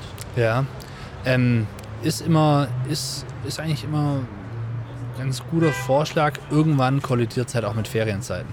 Ja. ja? Und auch mit, ähm, mit der Haushaltskasse. Ja? Also wir haben, die, wir haben die Ferienzeit, da wird einfach die Haushaltskasse oftmals geplündert für einen Ferienurlaub. Und auch der Cannstatter Vasen ist nicht das günstigste Event ja. unbedingt, wo man da mal dann plötzlich abends dann noch sagt, okay, jetzt ähm, kein Problem, jetzt großer Urlaub und nächste Woche, da habe ich übrigens eine Tischreservierung und den Tag drauf gleich nochmal und ja. Ah, okay. Das ist eine ja. Perspektive, ja, stimmt. Klar. Das geht ins Geld. Das ja. geht ins Geld, das so geht ist ins es. Geld. So ist es. Äh, mal ein, ich habe ja äh, Kinder, treue Hörerinnen und Hörer wissen, ja. wie viele. und da ist dann natürlich irgendwann in den Schulen immer das Riesenthema, mittags in dieses Zelt zu gehen. Und unter Eltern ist das ein ein Aufregerthema, sage ich mal natürlich, ja. weil dann versuchen, die Regeln sind ja zum Glück sehr streng, ja. aber trotzdem erschrickt man natürlich, wenn äh, da versuchen die Kinder natürlich sich das erste Mal äh, hoffentlich nur ein Radler, aber das macht, schaffen nicht alle. ein Maßradler. Ein, ein Maßradler. Ja, genau. Also du weißt, was ich meine. Diese Diskussionen werden dadurch auch Kinder zu früh, Jugendliche muss man sagen, zu früh ja. an Alkohol rangeführt. Ist das mhm. was, was ihr intern auch besprecht oder wo man dann sagt, ähm, wie ist das imagemäßig? Geht das mit uns nach Hause oder nicht? Ja. Ist das ein Thema? Ähm, ich sag mal, jein. Mhm. Also das Thema, ähm, das Thema alkoholfreie Biere ist natürlich bei uns auf dem Radar und das ist ein sehr großes Thema. Mhm. Mehr als es bisher war. Ja, ne? also deutlich mehr. Ja. Also der alkoholfreie Biertrend, der, ist, der hält an. Mhm. Das ist eine kleine Kategorie, aber die wächst. Ähm, ansonsten äh, ist es tatsächlich so, wir selber, ähm, ja, es ist schon in Deutschland, sage ich mal, aus meiner Sicht stark reglementiert. Ja. Mhm. Ich erinnere mich an eine Zeit, da gab es die Alkopops. Ja, ja. Und das Thema wurde ja recht schnell über die Alkopop-Steuer dann abgefangen. Mhm. Und ähm, Wann war das? Das war Anfang der 2000er, glaube ich, ne? ja. Ne? oder so ungefähr. Ja. Genau. Und da ist es immer wieder, bei Neuprodukten ist die Diskussion immer wieder im Markt, okay, wenn es der Alkopop-Steuer unterliegt, dann ist es für viele Unternehmen natürlich unattraktiv, weil sie es preislich gleich so gestaltet, dass es eben auch den Zweck erfüllt, dass es nicht in Massen durch die Jugend konsumiert wird. Ja. Ähm, und bei Bier, ja, ähm, ich sag mal, die ein oder andere Alkoholleiche gibt es bestimmt auch auf dem Cannstatter Vasen, aber die gibt es auch mit Sicherheit mit anderen Trendgetränken ja, ja. Ähm, auf anderen Veranstaltungen. Ja. Deswegen ja, also ich glaube für die, ähm, für die ähm, bestehenden Regelungen stehe ich hundertprozentig dahinter. Kein Alkohol unter 16 Jahren, kein harter Alkohol unter 18 Jahren, kein verführerischer Alkohol, der nicht das widerspiegelt, dass es gleich realisiert wird, so wie beim Alkopop. Mhm. Das Restriktieren über eine Alkopop-Steuer, da stehe ich dahinter. Aber bei den anderen Themen, ich glaube, da ja, wird es interessant, wird aber bestimmt auch die nächsten Jahre noch mehr Regulationen kommen. Also das ganze Thema, wo wir uns stärker mit beschäftigen, ist das Thema ähm, Restriktion von Werbung. Mhm. Ähm, so wie das, bei Tabak. Genau, ja wie bei Tabak. Genau, genau. Ich glaube, das wird in den nächsten Jahren kommen. Mhm.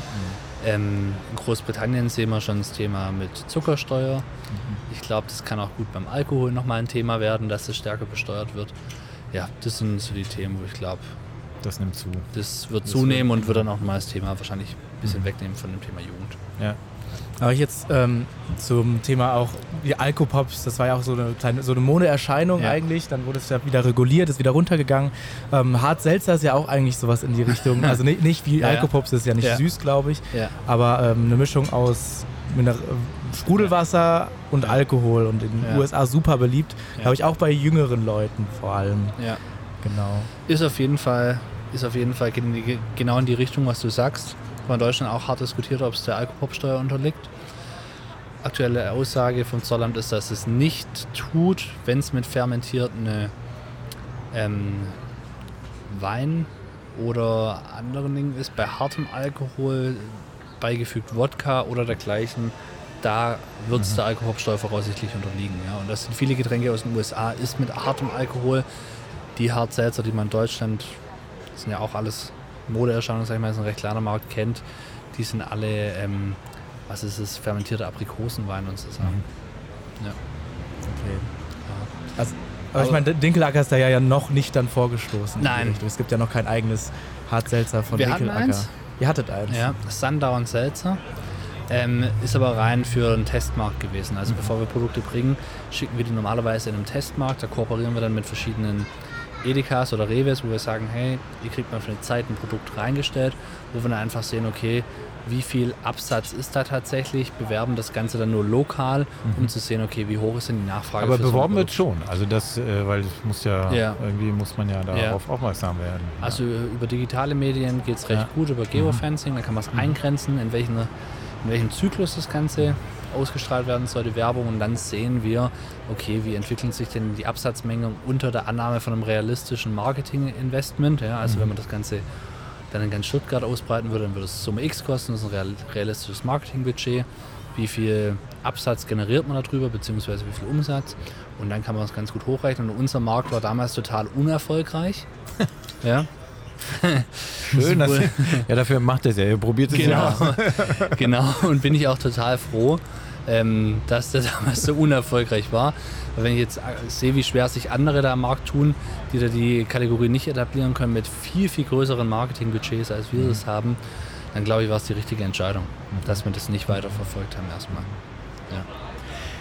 Wie ist denn ähm, die, weil wir über den Standort ja auch reden, äh, jeder weiß, Tübinger Straße, das ist sozusagen eure Homebase. Ja. Äh, wie sehr gehört so eine Brauerei? Oder anders gefragt, war das für dich in deiner Kindheit immer völlig selbstverständlich, in diese Brauereien ra- reinzulaufen und in der Tübinger Straße irgendwie da lang zu laufen und dann durch das große Tor zu gehen? Keine Ahnung. Ja. Äh, gehörte das so mit dazu? ist die eine Frage. Und die zweite eben, gehört eine Brauerei als Standortfaktor sozusagen in die Innenstadt? Das Ja. wird ja auch immer wieder gerne mal diskutiert. Die zweite habe ich befürchtet.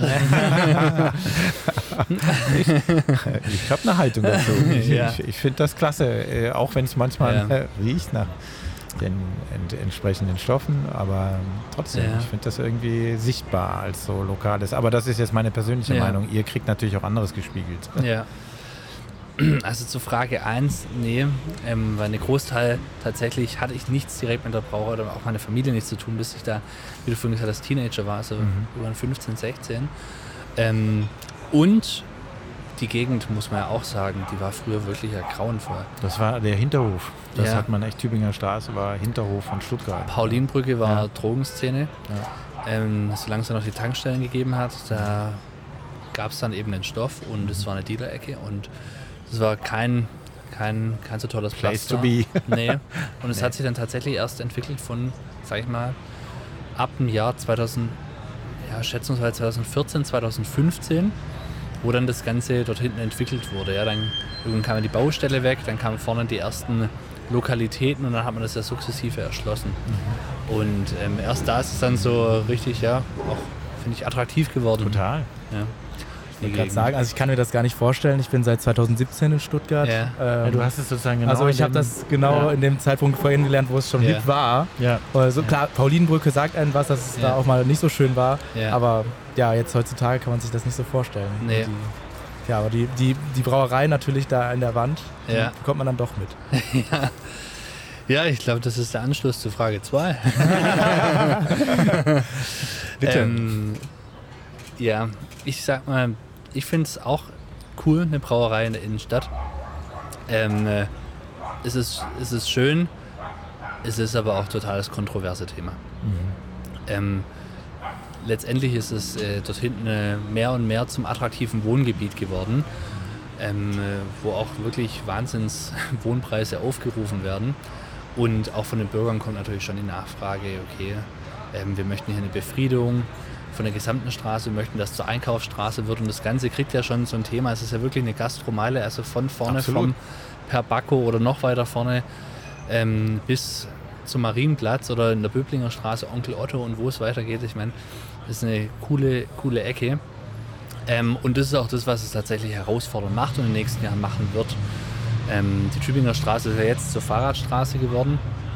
Ähm, die Hohenstaufenstraße, da gibt es, glaube ich, einen Bezirksbeiratsbeschluss, dass da einseitig auch ein Fahrradstreifen hinkommt und jetzt das Parken bzw. die Parkflächen wegkommen. Und das Ganze kriegt ja schon eine gewisse Tendenz. Ja, also ähm, ist auf jeden Fall ein Thema, wo man mit der Gesp Stadt in, ins Gespräch geht, wo man evaluieren muss, okay, ähm, was ist da mit diesem Standort? Ähm, kann er gewährleistet werden, dass er die Brauerei auch noch auf die nächsten 10, 20 Jahre produzieren kann? Oder sind da einfach irgendwann die logistischen Rahmenbedingungen so beschränkt, dass es auch fürs Unternehmen einfach zu, zunehmend zur Herausforderung wird? Ja. Ist das denn jetzt schon eine Herausforderung? Ja, würde ich schon, ähm, würde ich schon sagen. Ähm, die Stuttgarter Hofbräu hat eine ähnlich, ähnlich interessante Lage wie Ja, auch genau. wir. Die sitzen ja nur ein paar Straßen weiter. Ähm, die stehen da vor den gleichen Herausforderungen. Ähm, die Herausforderung ist einmal produktionsseitig, das ist noch ein Stockwerksbetrieb. Früher hat man ja immer die Brauerei so, sag ich mal, in den Hang oder in den Berg reingebaut, weil es tolle Kühlkapazitäten gegeben hat. Ja? Ach so. Ähm, aber heute ist der Stockwerksbetrieb recht unwirtschaftlich.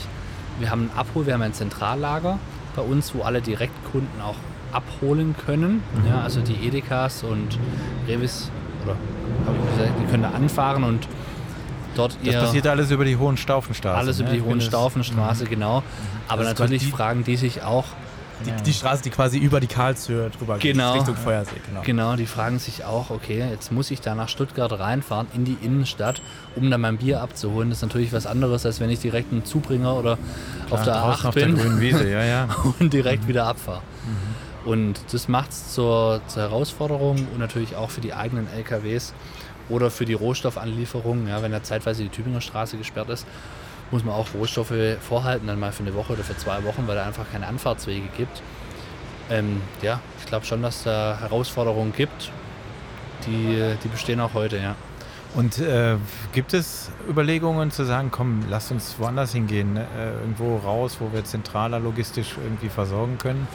Gibt es, äh, oder ist das auch, sagt man, nee, wir sind seit Urzeiten hier, das wäre ja eigentlich irre, woanders hinzugehen. Also aktuell gibt es das nicht. Man hat damals schon ähm, einen großen Schritt gemacht, wo man tatsächlich das Ganze getrennt hat in Gastronomiekunden. Wir haben einen Logistikstandort in Weilendorf. Da geht ein Großteil der Ware raus und die ganze Gastronomie, Kommissionierung und Belieferung Ach, findet von dort aus statt. Ah, okay. Und nur noch die, die ganze Züge abholen, ja, oder eine Mindestbestellmenge abholen, die kommen ans Automatiklager und holen dort Ware. Aber es war schon mal ein Schritt, um das Ganze ein bisschen zu entzerren auch. Ähm, aber aktuell gibt es da keine konkreten Pläne, da die Brauerei auf eine grüne Wiese oder dergleichen zu verlagern. Weil ich meine, da gibt es ja bestimmt auch irgendwelche neugierigen Investoren, die sagen, hey, das ist ja eigentlich ein schönes Stück Land da. Ja. Und das äh, würde sich ja lohnen, hier dies und jenes hinzubauen. Ja. Ja, aber da gibt's. nee, das wird also aktuell total abgelehnt. Also da gibt es nichts dergleichen, Ja. wo äh, in, äh, in die Richtung geplant wird. Mhm. Ja, Aber klar, ist so, ist ähm, jetzt oder ich sag mal vor 2010, 14, 10, da hätte man die Diskussion wahrscheinlich nicht gehabt oder auch nicht die, Mhm. die Gedanken. Ja. Ja, Erst seit es so attraktiv geworden ist, die Ecke. Ja, es ist, äh, das muss man sich ja immer klar machen. Die Tübinger Straße war früher, als die Brauerei gegründet wurde, ja Außenbezirk. Also es war ja eigentlich schon weit, Ja. also relativ gesehen weiter draußen und das ist jetzt Innenstadt. Das Ja. kann man natürlich kann man so gar nicht mehr vergleichen. Ja, Aber trotzdem ist es ja irgendwie was, was dazugehört zum Stadtbild. Ja. Also, also ich finde es super. Ich, rein vom, äh, vom Image her äh, muss ich sagen, finde ich, eine Brauerei, das ist doch auch, oder ein Bier, das ist für mich zumindest ein Stück weit identitätsstiftend. Ja, da die, jeder hat irgendwie einen Bezug zu seiner Brauerei aus der Region, ja, ob es jetzt, weiß nicht, ob es jetzt die Bergbrauerei irgendwo in Ehing ist, ob es jetzt, weiß nicht, ähm, Wasseralfinger auf der Ostalb ist, ja, da ist jeder hier Lokalpatriot und hat auch so ein bisschen Identität, ja, seine Brauerei oder sein Bier. Ja. Ja, finde ich deswegen, ja, Gehört das mit dazu? gehört es mit dazu. In Köln äh, ist man auch stolz auf die Brauereien mitten in der Stadt Ja. äh, und die schenken da auch aus und das ist touristischer Hotspot. Ja. Also insofern ist da sicher was dran. Und es ist natürlich eine Bindung für ganz viele Menschen, die bei euch ein- und ausgehen. Und wir haben jemanden, der ist äh, früher da ein- und ausgegangen und hat dich dann wieder getroffen und die hören wir uns jetzt mal an. Sprich Stuttgart. Best Buddy. Und schon sind wir im Best Buddy Gespräch. Äh, zusammen bin ich hier mit Denise Schuler, geschäftsführende Gesellschafterin von der Cornelius Schuler KG. Und diese ist die neue Betreiberin von dem Ratskeller in Stuttgart, beziehungsweise jetzt heißt er ja eigentlich The Ratskeller. Und der befindet sich im Rathaus am Marktplatz. Fünf Jahre war er geschlossen und seit Dezember ist er aber wieder neu eröffnet. Ähm, und diese Neueröffnung äh, fand zusammen mit Dinkelacker statt, also in Kooperation. Und das Ganze hat jetzt ein neues lokales und internationales Konzept. Ähm, es wurde auch sehr, sehr viel Geld da reingesteckt. Ich- 9,5 Millionen Euro hat die Sanierung gekostet. Rund eine Million Euro kam auch von Dinkelacker. Und das heißt wohl, dass man auch dem damaligen Geschäftsführer Colin Dinkelacker einige Male über den Weg läuft. Richtig, Denise Schuler? Ja, der Colin war bei uns des Öfteren im Ratskeller und wir haben uns nett unterhalten, zusammen Abend gegessen. Ja, wir haben Zeit zusammen verbracht dort. Wann sind Sie denn ihm zum ersten Mal begegnet? Das war kurz vor der Eröffnung vom Ratskeller. Genau, wo es dann um die Sache ging und wo die Presse dann auch kam, da habe ich ihn zum ersten Mal kennengelernt, ja. Vorher zwar schon viel von ihm gehört, aber persönlich haben wir uns erst im Ratskeller kennengelernt. Okay, was hatten Sie da für einen Eindruck von ihm? Einen, einen sehr guten Eindruck. Wir haben uns sehr gut verstanden, sympathisch, also auch jung und nett, also sehr positiv. Ähm, was hatten Sie äh, für einen Eindruck? Was hat dieses Projekt für ihn bedeutet, diesen Ratskeller umzubauen? Er war ja da damals schon Geschäftsführer von Dinkelacker. Also ich glaube, dass ihm das sehr viel bedeutet hat. Also es hat uns allen viel bedeutet, weil der Ratskeller ist eigentlich das Lokal in Stuttgart. Also jeder kennt ihn, jeder hat irgendwelche Geschichten mit dem Ratskeller. Und da dann zu dem Team dazuzugehören, glaube ich, das ist für jeden was Besonderes. Es wurden auch ein paar neue Ideen, auch von Dinkelacker angesprochen, umgesetzt. Und also ich denke schon, dass ihm das sehr viel bedeutet hat.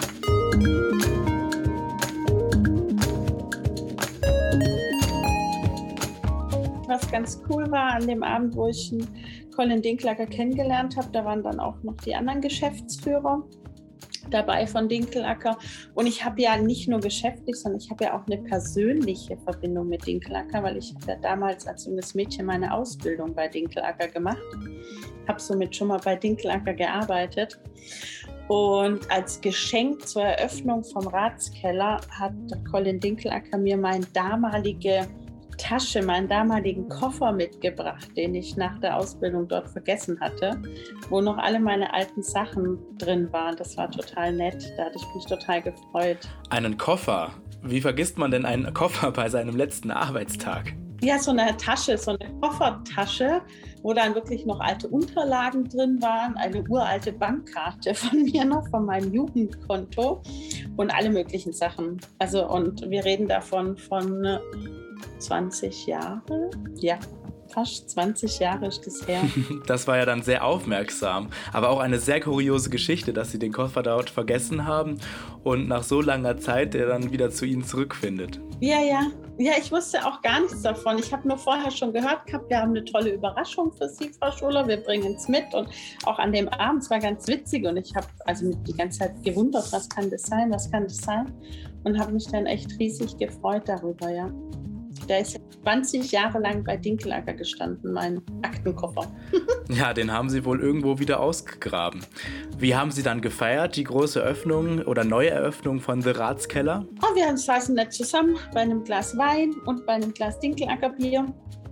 Wenn keiner zuhört, dürfen auch die Brauereichefs mal ein Gläschen Wein trinken. Okay, ist das sonst ein No-Go unter Brauereikollegen? Ja, vor, vor der Presse darf man das nicht, da muss man Dinkelackerbier trinken. Er war auch danach noch ein paar Mal bei uns essen, ja, das war immer sehr nett. Wie schätzen Sie Colin Dinkelacker ein? Also was für ein Typ ist er, wenn Sie ihn jetzt charakterisieren müssten? Also ganz so oft habe ich ihn ja nicht gesehen, daher kenne ich ihn jetzt persönlich nicht so gut, aber er hat immer einen sehr motivierten Eindruck gemacht, einen sehr, ja, also er war immer sehr interessiert, er war unheimlich zuvorkommend, also er wusste, was er sagt, er wusste, mit wem er was zu tun hatte. Und also ich habe ihn als engagierten jungen Mann kennengelernt, der viel bewegen, glaube ich, möchte. Ja.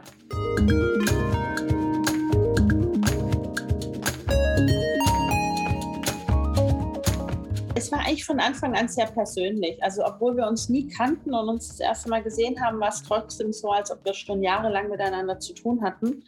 Also es war schon gut. Wir sind natürlich, die Firmen waren halt auch schon ewig lang verbunden. Also wir arbeiten ja seit fast 50 Jahren schon mit Dinklacker zusammen, wo ich noch gar nicht auf der Welt war. Also schon sein Onkel und mein Vater. Also es war schon immer eine gewisse Verbundenheit zwischen unseren Unternehmen.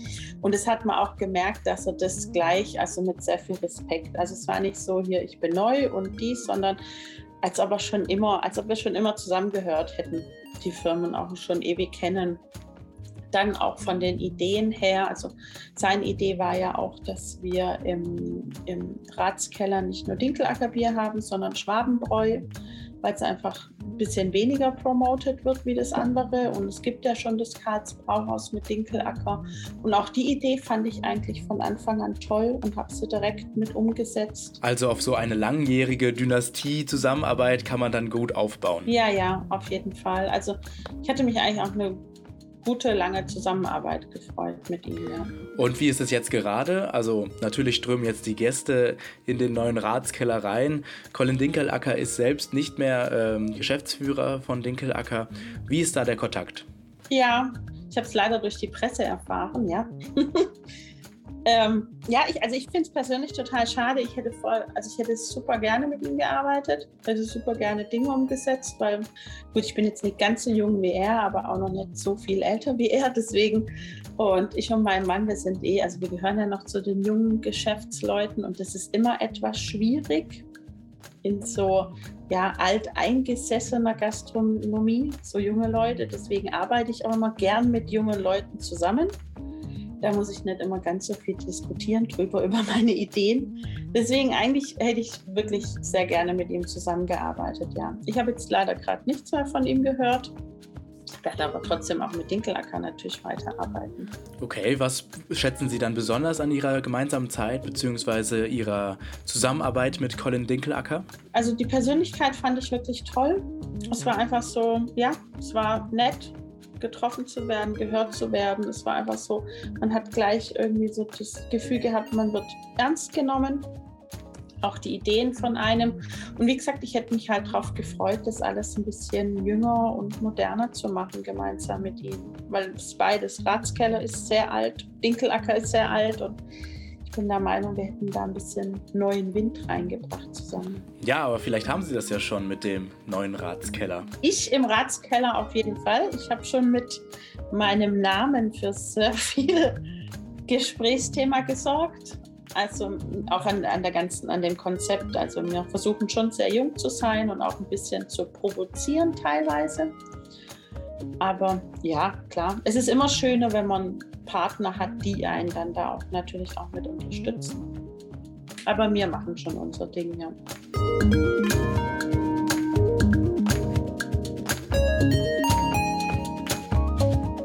Geht das Konzept denn gerade auf, dieses ein bisschen Anecken im Ratskeller?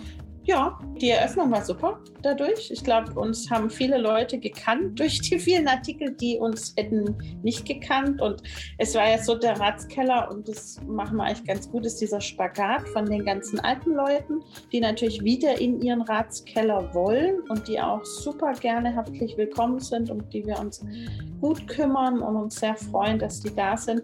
Aber wir wollen natürlich auch die jungen Leute. Wir wollen auch alle die jungen Leute, die Multikulti sind, die vielleicht jetzt nicht so viel mit dem Ratskeller anfangen können. Und doch, das funktioniert ganz gut. Also wir haben jetzt auch das Konzept mit unseren Partnerstädten. Und doch, wir versuchen eigentlich für alle was zu bieten. Ja, neuer Wind im Ratskeller. Aber bevor wir da gleich äh, drauf zu sprechen kommen, wie krass ist das Fundbüro bei Dinkelacker, dass dieser Koffer nach 20 Jahren da irgendwie wieder aufgetaucht ist? Ist Ja. schon sehr kurios, oder? Ja, da haben wir echt noch ein paar Schätze, glaube ich. also es war schon ein sehr besonderer Schatz. Ähm, eine Kollegin von mir hat damals schon gesagt, ja, bei der Eröffnung, ja, sie wüsste es nicht mehr ganz genau, aber sie glaubt im Archiv, da ist noch von damals, von der Ausbildungszeit von der Frau Schuler ein Koffer, den hätte sie hier stehen lassen und hätte ihn nicht mehr abgeholt. Und dann habe ich gesagt, okay, bist du ja sicher? Und dann hat sie angefangen zu schauen und zu schauen bei uns im Archiv. Und dann kam tatsächlich dieser Koffer zum Vorschein. Also perfekt, den nehmen wir jetzt als Überraschungsgeschenk für die Eröffnung. Und ja, war, Das ist ja der Hammer. Witzige dass ihr Sache. das auch aufgehoben habt, ja? Also ich meine, das, das und, und es muss sich ja jemand dran erinnern, ja. Ja, Also, ja. Doch, also äh, wirklich eine krasse Geschichte. hat das Haus ein gutes. Gedächtnis. Ja, es, ja, es zeigt auch so ein bisschen, sorry, äh, so diese das familiäre dahinter. Also ich meine, das muss man sich ja, Ja. auch klar machen, dass man dieses Netz gleich wieder spannen kann. Ja, erinnerst du dich noch, wie sie damals reagiert hat? Also äh, Äh, Frau Schuster? Frau Schuler, ja, ähm, Schuler, die, ja. die war total überrascht.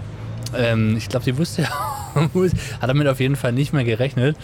Und Natürlich, ähm, musste aber musste dann auch drüber schmunzeln. Ja? Äh, Auf jeden Fall echt ähm, auch sie total, total coole und unkomplizierte Frau.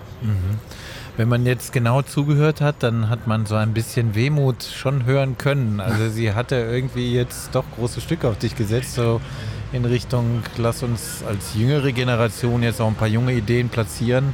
Ja. Und äh, könnte auch meinen, sie ist jetzt fast ein bisschen enttäuscht, weil da ein Konterpart fehlt irgendwie, oder? Ich bin total gerührt.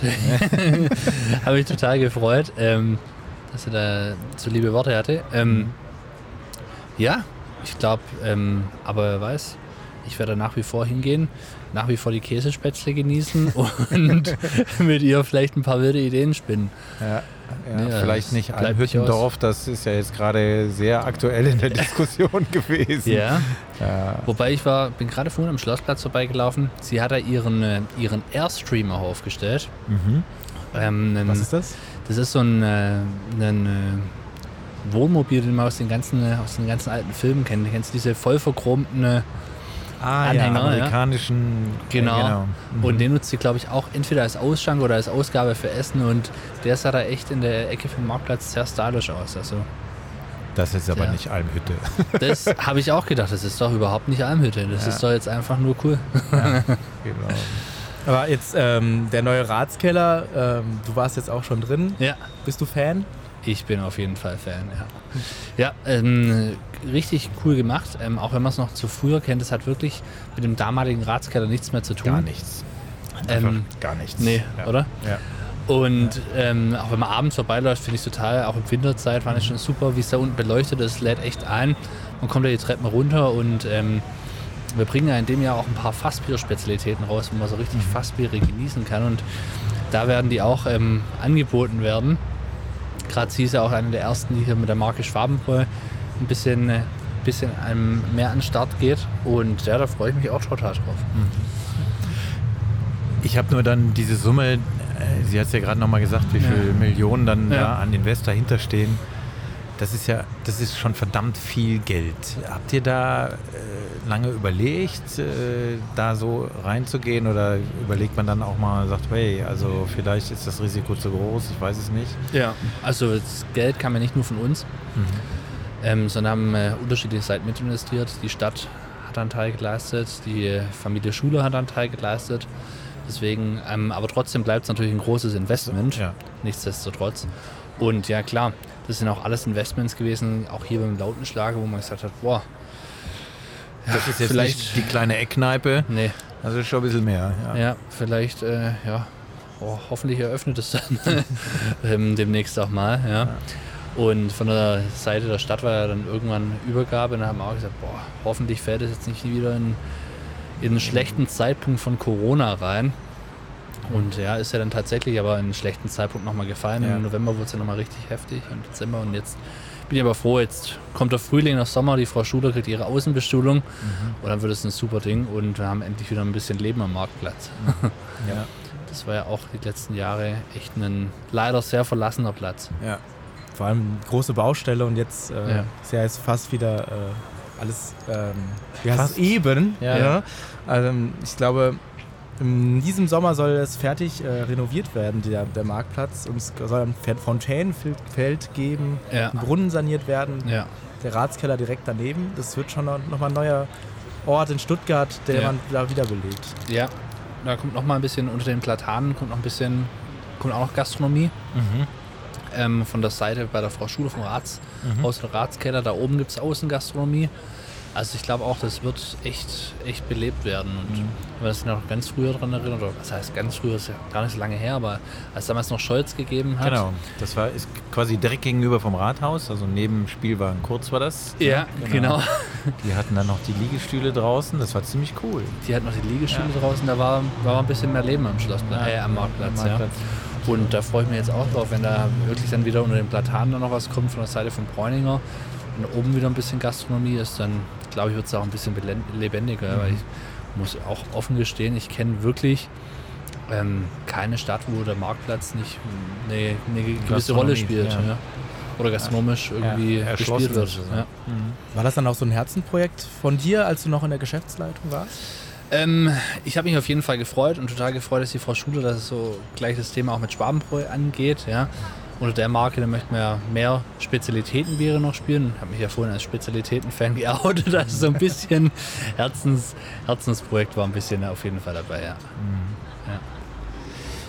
Wie hat sich denn aus deiner Sicht, weil wir jetzt schon so über die alten Zeiten und das Scholz und das unbekannte Tier und so, ja.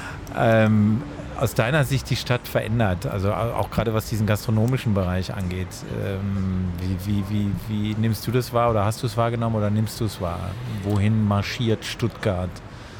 Weil es hat sich ja unglaublich viel verändert. Ja. Aber es gibt ja unterschiedliche Stimmen. Wie siehst, wie siehst du es? Ich finde es hat sich sehr positiv verändert. Ähm, Im Vergleich von noch von vor zehn Jahren gibt es, ähm, also jetzt ganz persönlich gesprochen, viel mehr Gastronomie, die mich anspricht. Ähm, es hat sich auf jeden Fall die Theodor-Heuss-Straße, sag ich mal, das ist also die Ausgehmeile gewesen. Auf jeden Fall bis vor Corona. Wobei auch die sich geändert oder ein bisschen gewandelt hat. Ja. Kommen aber mittlerweile auch viele, viele von außen, sag ich mal, aus den außenliegenden Landkreisen nach Stuttgart rein, die dort am Wochenende zum Feiern gehen. Ähm, und wir haben zusätzlich zur Theodor-Heuss-Straße, wo es die einzige Ausgehszene gewesen ist, noch viel andere, andere Orte gekriegt. Ja. Also wenn man Hans im Glückbrunnen anschaut, ja, da ist mittlerweile viel, da war früher auch schon Gastronomie, aber nicht in dem Maße. Ja. Und auch viel Nachtgastronomie da mittlerweile. Wir haben Rote Bühlplatz haben mittlerweile Nachtgastronomie. Wir haben äh, die Boa nach wie vor. Wir haben hier in der Innenstadt tatsächlich ähm, sogar unten ähm, auf der Königstraße haben wir tatsächlich Nachtclubs mittlerweile. Da hat sich viel getan und es haben sich viele so kleine Gastro-Spots gebildet. Also gerade habe ich einen genannt, Hans im Glückbrunnen, der Marienplatz, den hat es dort gegeben, ja, die ganze Paulinenbrücke ist. Und jetzt gibt es auch schon, weiß nicht, ob ihr da mal gewesen seid, am Ostendplatz. Ja, da entwickelt sich immer mehr. Also das finde ich schön, dass da so viele kleine Spots gibt, wo man gut hingehen kann. Da hat sich tatsächlich extrem viel verändert und gleichzeitig habe ich das Gefühl, ist, ist es schnell crowded, ganz voll. Ja. Ähm, die Diskussion haben wir am kleinen Schlossplatz, auch am Ja. Marienplatz. Heute war es wieder in der Zeitung, oh je, jetzt kommt die warme Saison. Ja. Äh, halten wir die Nächte ruhig? Können, wir die, können die Anwohner es ertragen? Also ich habe so das Gefühl, es wird die Interessen auszugleichen wird immer schwieriger. Oder wie nimmst du das wahr? Ähm, Da bin ich total radikal. Nämlich? In welchem Sinne? Also, Also wenn ich in der Stadt wohne, dann muss mir das bewusst sein. ja. Ähm, es gibt viele, die zugezogen sind tatsächlich in die Tübinger Straße und dann denke ich mir, okay, wenn man da zuzieht, dann muss es einem bewusst sein. Ja. Wenn ich da natürlich seit 20 Jahren lebe und habe den ganzen Wandel mitgekriegt, dann kann ich das verstehen. Ja. Ähm, aber ansonsten, ja, bin ich da, habe ich da Eine Für alle- eindeutige. ja, nee. für alle später Zugezogenen eine eindeutige Meinung und die ist, ähm, Großstadt da muss man Großstadt. sich, Großstadt ist Großstadt, da muss man sich vorher schlau machen, wo man hinzieht. Ja. Ja, es, Alles gut, alles gut. ja ich glaube, ich muss auch noch einen Schluck gleich trinken. Ähm, wo wollte ich jetzt drauf hinaus? Ähm, dass ähm, ich es eigentlich ganz bemerkenswert finde, dass ähm, ja, trotz Corona dann die Entwicklung ja auch nicht wirklich gestoppt hat. Ne? Dass es ja irgendwie jetzt weitergeht. Aber du hast ja gerade gesprochen, jetzt äh, vorhin schon, dass es dann irgendwann vielleicht einen Cut geben wird. Also Ja. im Nach beim ganzen Nachtleben in der Gastro. Wobei auch da, glaube ich, es werden immer wieder neue Gastronomen kommen, immer wieder neue auf den Markt kommen, die ja die Chancen nutzen. Ne? Und ähm, das sieht man ja auch, da gibt es wirklich, also die Boa, da gab es damals eine Sloggy, da gibt es jetzt den nächsten Betreiber, da gibt es viele trendige Locations, die gehen von Hand in Hand und die bleiben coole, trendige Locations und werden es auch immer sein. Ja. Ja, da ist- ist Stuttgart tatsächlich eine Aus Ausgehstadt geworden. Ja. Aber das ist interessant, wie du das, das äh, siehst, weil natürlich viele, die diese, ich sag mal, das alte Gemütliche, um es positiv zu formulieren, vor Augen haben, die werden damit nicht ihren Frieden machen können. Für die ist das natürlich immer schwierig. Äh, Der Marienplatz ist eigentlich ein gutes Beispiel. Ja. Ja. Am Anfang hat kein Mensch hat den irgendwie angenommen. Das war eine Riesenfläche, von der keiner wusste, was machen wir jetzt damit. Ja. Ähm, und dann hat das im Prinzip äh, eine junge Generation erobert. Ich glaube, so kann man es formulieren. Ja. Und von da aus strahlte das dann natürlich in die ganze, das ganze Viertel ein. Also das finde ich schon. Ja. Das ist auch so, es gibt so ein paar Ecken, ja, die haben sich trotz, ähm, trotz Corona entwickelt. Ja. So ein paar Hotspots, gerade weil du den Marienplatz angesprochen hast. Ähm, der kleine Schlossplatz hat sich leider nochmal zum bisschen anderen Hotspot entwickelt äh, während der Corona-Zeit.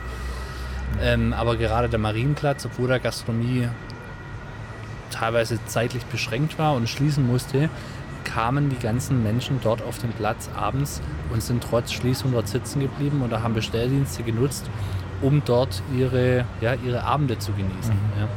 Und das ist ja eigentlich verrückt, ja, dass das so Ja, total. Zusammenkommen. Ich glaube, der Marienplatz hat sogar noch mal eine Steigerung erfahren nach ganzen Krawallnachts-Thematik. Ja. also Ja. ich glaube, die Leute, die vom Ed beim Eckensee, äh, Ja. Also die jungen Leute, die beim Eckensee äh, ihre Abende verbracht haben, Ja. sind dann auch zum Teil zum Marienplatz dann Ja. ausgewichen, Ja. ähm, als diese ganze Sache war und dann auch geblieben, würde ich mal sagen. Ja. Klar, davor gab es auch schon viel mehr Leute am Ma- Marienplatz, aber das hat sich dann nochmal noch mal ein bisschen mehr verjüngert als davor, glaube ich. Ja. Warte, Gehst du da nur, bist du da hingegangen? Also Ja, war das ja, für dich das also- schon Marienplatz war Mhm. immer schon ein Ort, also als Student äh, Mhm. hier in Stuttgart, da setzt man sich hin, ähm, holt sich äh, vom Supermarkt äh, ein Getränk und ähm, genießt einen schönen Abend, vor allem wenn es warm ist natürlich. Ne? Und wenn man will, kann man ja dann auch noch in die Bars äh, ähm, ja. am Rand gehen. Ja. Ja.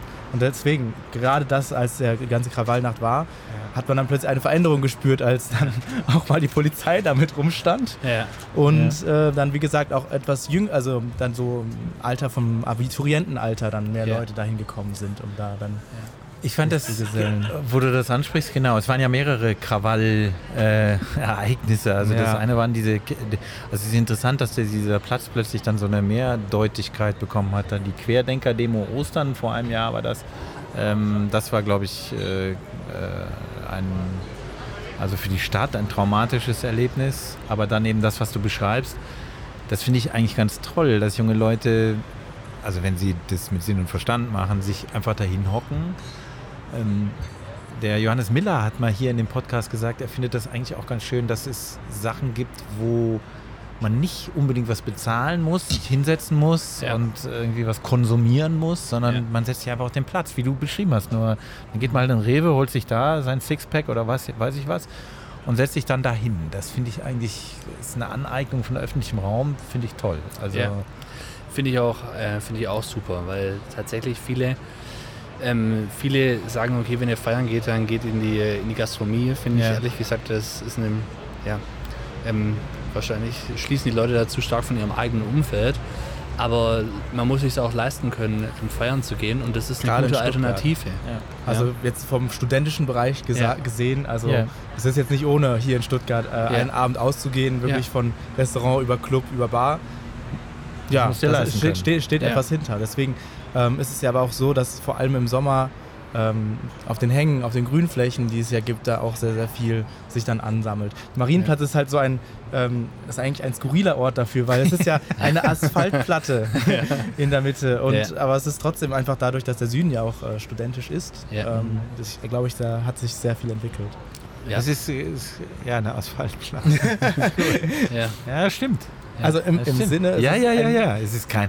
Es ist- Eigentlich. es ist- also, die Elisabeth Kabatek hat hier mal beschrieben in irgendeiner ihrer, ihrer Romane, als der Marienplatz neu war. Ähm, da hat sie dann äh, so eine anarchische äh, Protagonistin gehabt, die hat mitten auf dem Marienplatz irgendwie so eine Platte da rausgehauen. Also Ja. das ist natürlich Fiktion gewesen und eine Blume da reingepflanzt, weil hier war das auch zu viel Asphalt, wie du sagst, zu viel Beton Ja. äh, zu viel Fläche. Und eben gerade das war, glaube ich, schon der Auslöser, dass die jungen Leute sich das aneignen konnten, weil sonst kannst du das nicht. Du musst, musst irgendwie sitzen, irgendwie sind Spielplätze, weiß ich nicht was, gibt es ja da auch. Aber das finde ich schon interessant. dass Ja. es so eine Eigendynamik gekriegt hat. Ja. ne? Ja. Ja, Ja, und- 200 Meter weiter ist die Dickelackerbrauerei. ja. Ja, genau. Und da haben auch schon die einen oder anderen dann versucht, über das Tor zu klettern, um einfach nur Bier zu kriegen. Über welches Tor? Auch über das hintere oder das an der ein- Tübinger Straße? Tübinger Straße gibt es ein großes Einfahrtstor. Ja. Das wird genau aus solchen Gründen runtergelassen. Okay. Also die haben es nicht geschafft. Nicht, weil wir das Bier verweigern, sondern weil die das Hochregallager nicht bedienen können. Das ist zu gefährlich. Genau. Ja, es gibt immer so diese Pakete zum Mitnehmen. Das könnt Ja. ihr doch mal so ein paar Sixpacks Ja, rausstellen. genau.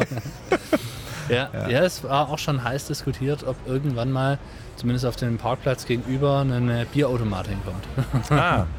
Ja, es machen ja viele mit Automaten jetzt. Ja. Stimmt. Das, Ja, ja, interessant. mit Aber- Altersnachweis und dann. Genau. Das könnte ich mir vorstellen, Gekühlt? dass funktioniert. Gar nicht so schlecht. Ja, ja gekühlt wäre es Ja. interessant, ne? Ja, wäre interessant. Ja. Und wenn man von der Stadtmitte dann die in Richtung den- Marienplatz läuft und dann auf der Höhe vom, von der Brauerei ein Automat steht, Ja. wäre schneller, als wenn man dann am Supermarkt vorbeigeht. ja, stimmt. Wobei der Marienplatz ist ja auch echt gut ausgelegt, gell? Beide Reves von, oder die Reves von beiden Seiten. Von beiden Seiten. Die haben ihre Standorte nicht aufgegeben. nee. nee, ist sogar beide durchrenoviert. Stimmt. Ja. Die wissen warum. Absolut. Absolut. Ja, aber da haben wir ja eine Geschäftsidee entwickelt. gibt es doch bestimmt schon, oder? Gekühlte, ja klar, Ja. gibt es gekühlte Automaten. Haben wir da an der Hochschule Ja. auch. Ja. Es gibt was Ohne ganz Alkohol. Skurriles, ich weiß nicht mehr in welchem Land es ist, aber es gibt einen Coca-Cola-Automat, der ändert die Preise in Abhängigkeit von der Temperatur. Das habe ich gehört. Stimmt. Wow. Ja, das Ja. gibt's. Genau. Je heißer, desto teurer. Ne? Ja, Ja, ein bisschen gemein, aber sehr gemein. ah, wäre noch eine Vertriebsidee. Ja, genau. Gut. Äh, wo wir so nett über, ähm, über Lokales reden, Ja, kommen wir jetzt zu diesem hier. Sprich Stuttgart. Fragebogen. Genau, das haben wir als festen Bestandteil in diesem Podcast natürlich Mm. drin, den Fragebogen. Und da ist gleich die erste Frage, äh, nämlich diese. Sie, also du warst lange unterwegs. ja. Warst du ja auch. Und kommst das erste Mal wieder nach Stuttgart. Ja. Am Horizont, kannst du dir mal vorstellen, was sieht man? Den Fernsehturm. Was fühlst du? Jugendgefühle. Weiß ich noch, dass immer, waren wir 16, gerade einen Rollerführerschein gehabt und dann auf der mittleren Filterlinie ab dem Fernsehturm runter laufen lassen, wer die 60 knackt. Da war noch wahrscheinlich noch keine Straßenbahn auf der neuen Weinsteige, oder doch? Die war schon Die da. waren schon die da. War, die waren schon da. Mittlere Filterlinie konntest es aber schon. konntest mit ordentlich Schwung nehmen. Ja. Hochzu ist was immer schlimm. aber Ach so, bei ja. 30 Schloss. Ja gut, das ist das Schicksal der Stadt. Ja. Wann hast, äh, genau, wann hast du Stuttgart das erste Mal bewusst erlebt? Wahrscheinlich auch als Teenager, oder? Ja. Naja, weil schon ein bisschen jünger, weiß ich nicht. Ja. Ja, gerade in dem Alter wahrscheinlich. Waren dann so die ersten Nächte, wo man mit Freunden ausgegangen ist, wo man abends unterwegs war. Das erste Mal auf der Theodor Holzstraße unterwegs. Einfach so richtig Klinken putzen. Von einem Türsteher vom, zum nächsten und wieder weggeschickt worden. ja, das war, war auf jeden Fall eine schöne Zeit und ich glaube, da habe ich Stuttgart so das erste Mal erlebt. Ja. War- Wo, wo ist dein Heimathaus? Darf man das wissen? Oder ist es, äh, es ist nicht in der Tübinger Straße? Nicht in der Tübinger Straße. Das ist in der Nähe vom Hörderlinplatz. ah, okay, im Westen. Ja. Ah, ja, gut, ist jetzt nicht so super weit weg. Nee. Aber, äh, genau. Ja. Aber ich finde es irgendwie schön da, zu hören, dass du sagst, okay, ähm, ja, die Erinnerung, was das mit Freunden machen, was hat Ja. dich zurückgebracht, auch etwas mit Freunden. Also Ja. dein, dein Freundeskreis hier ist ja anscheinend ein sehr wichtiges Thema bei dir. Ja, es ist sehr, sehr stabil, glaube ich, seit der fünften oder sechsten Klasse. Weil mein bester Freund, den kenne ich auch seit, seit der fünften Klasse. Und da hat sich eigentlich das Umfeld nicht, nicht stark verändert danach, sondern wir sind alle echt ein, ein eingeschworener Haufen geblieben. Das ist interessant. Normalerweise hat man ja durch Studium dann auch so einen neuen, neuen Freundeskreis. Ja. Man verliert so die alten Mitschülerinnen und Mitschüler ein bisschen aus den Augen. Aber das Ja. ist bei dir nicht so gewesen dann, oder? gibt auf jeden Fall neue Freunde, die dazugekommen sind. Aber ich muss gestehen, zu keinem ist das Verhältnis so eng wie mit denen, wo man damals schon in der Schulzeit befreundet gewesen ist. Wo bist du zur Schule gegangen? Welches? welches? Ähm, Königin Olga Stift am Feuersee. Ja, genau. Da sind viele aus dem Umkreis gekommen, also ähm, von Filderstadt, von was weiß ich wo. Und ja, da hat man dann auch gerade eine, eine sehr enge Filderstädter äh, Freundesklicke. Das ist ja lustig, ja. ja. Vor allem, dass ja auch alle dann noch in Stuttgart geblieben sind, dann Ja. entscheidend noch so dieser. Es sind fast Kern. alle, es sind glaube ich, ich kenne niemanden, der geblieben ist zum Studium. Mhm. Ähm, aber es sind schätzungsweise 80 Prozent zurückgekehrt. Ähm, oder zumindest in die Region gezogen. ja. Ja. Das ist echt erstaunlich. ja. Also es ist tatsächlich auch was, was in diesem Podcast selten so formuliert wird. Oft spielt Berlin eine Rolle. Ja. Also viele gehen nach Berlin. Ja. Also gerade in diesem, also oft auch in diesem Kreativbereich, die gehen alle nach Berlin oder ja. Aber jetzt war es bei dir, hast du mal überlegt, woanders dich anzusiedeln, in Berlin oder in einer hippen, Ja, ich meine, Boston war es ja, das ist ja auch ganz hip. Köln war auch cool. Köln war War auch eine cool. sehr, sehr Mhm. gute Stadt. Am Anfang tatsächlich habe ich in Köln echt ein bisschen Schwierigkeiten gehabt. Als Schwabe. Ja, ähm, vor allem weil das Einzugsgebiet so groß war. ah. Also jeden, den ich im, ähm, den ich als Nebensitzer in Vorlesungen hatte, der kam dann aus Leverkusen, Wuppertal, Dortmund, äh, Okay. Düsseldorf, egal wo. ich so, ja, ähm, wie schaut's aus und am Wochenende? Und ja, pff, ja, ich bin da unterwegs in Dortmund. Habe ich gesagt, okay. Ist dann noch einmal ein Stück gewesen. Ecke, ja. Als, Wupp, als Wuppertaler kann ich das nachvollziehen. Ah, du kommst aus Wuppertal? Ja, genau. Ich okay. komme aus NRW. Also das wird halt alles bunt gemischt, sagen Ja. wir mal so, dadurch, dass die ganzen Großstädte halt Ja. alle nebeneinander liegen. Ja. Aber was würdest du denn sagen, das ist jetzt auch ein Teil von unserem Fragenbogen, Ja. was hat Stuttgart, was die anderen Städte dann nicht haben? Ähm, die geografisch, eine der geografisch besten Ausgangslagen. Ähm, bin total gerne auch am Wochenende mal unterwegs für Kurztrips und von hier aus ist es wirklich sensationell. Also du kommst ruckzuck am Bodensee. Du bist, was ich lange Zeit nicht so auf dem Radar hatte, ruckzuck in die Pfalz. Ja, ein super Gebiet zum Wandern oder in den Weinbergen oder sonst so unterwegs. Du bist rucki zucki in den Bergen, wenn's, wenn du Skifahren gehen möchtest, ja, oder für einen Winterurlaub. Ähm, du hast wirklich, also für Kurztrips ist es sensationell. Also da gibt es so viel, ähm, was die Lage zu bieten hat. Ja, das, ja, muss ich sagen, das, und das haben viele andere, finde ich nicht. Ja. Vor allem, Interessant. vor allem was halt den ländlichen Raum um, drum, um Stuttgart herum. Ja. Jetzt, jetzt im Kontrast zu Köln vielleicht. Ja. Äh, Oh ja, da hast du aus Bergische Land. So. ja. Ja. Nee, aber stimmt. Aus der Perspektive habe ich nicht gesehen. Das äh, interessiert uns jetzt natürlich. Ja. Äh, wanderst du gerne? Was machst du freizeitmäßig? Ja. Skifahren höre ich raus. Also. Ja, also ich gehe sehr gern Skifahren. Mhm. Sehr gerne. Ähm, ich habe eine Zeit viel Tennis gespielt. Ähm, leider irgendwie dann zu zeitintensiv gewesen. Habe jetzt seit zwei Jahren einen Hund. Mhm. Mit dem bin ich viel unterwegs, gerade draußen in der Natur. Ähm, ja, Und ähm, ich habe äh, auch ein Fable fürs Angeln. Fürs Angeln. Fürs Angeln, Wo, Ja. geht, wo geht man dann hier? Ja, das wollte ich gerade, wo geht man hier angeln? Ja, also Neckar natürlich nicht, aber. Auch an Neckar, aber Nee, nicht oder? hier, doch nur Ah. an den oberen Neckarlauf. Also tatsächlich okay. so, wie wir An Neckar kennen. Ähm, alles, was man da von, äh, sag ich mal, Neckar-Westheim bis ähm, Neckar-Tenzling irgendwo, da ist es wirklich sehr, sehr hässlich. ja.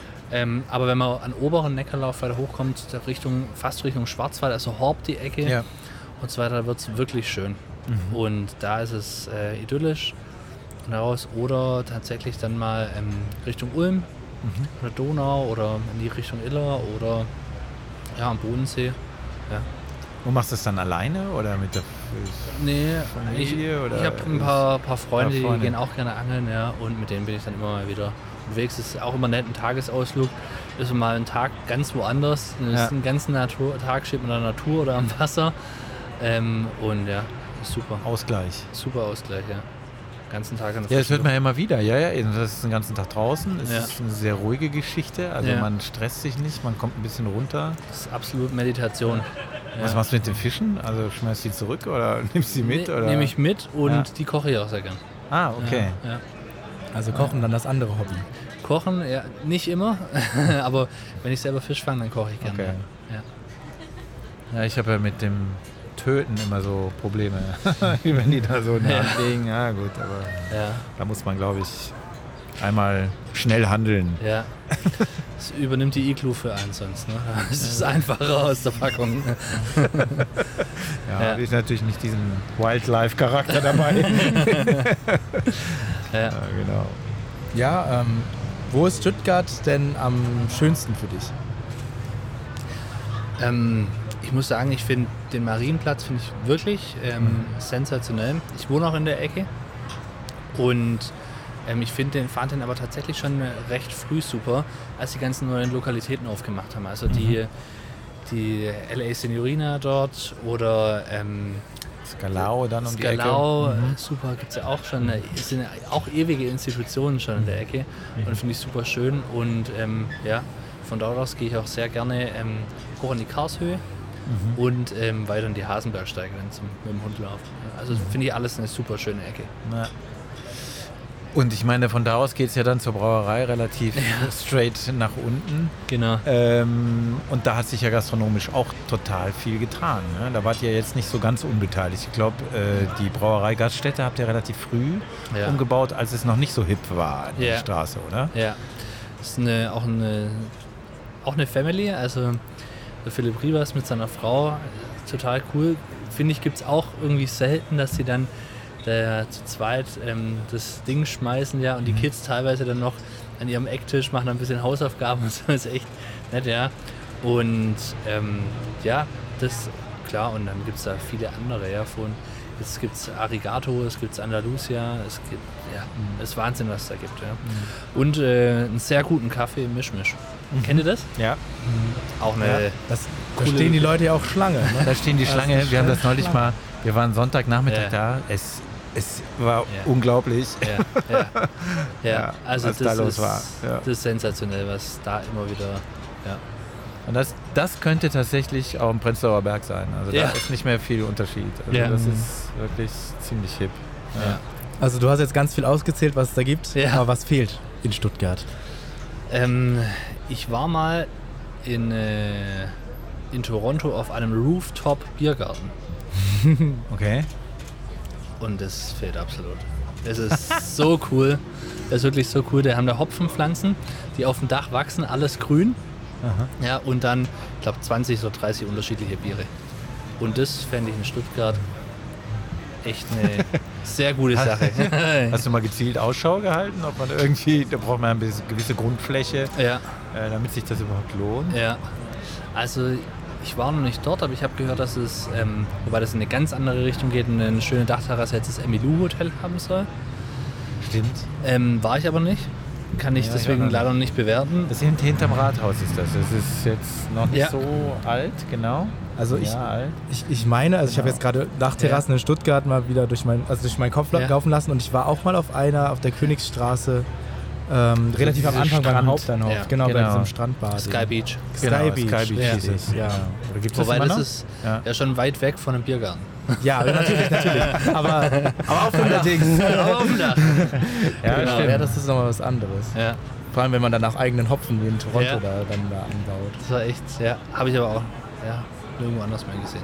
Ich meine, du kannst ja auch ein Ansch also ich meine, wer, wenn nicht du, kannst es hier irgendwie anstoßen.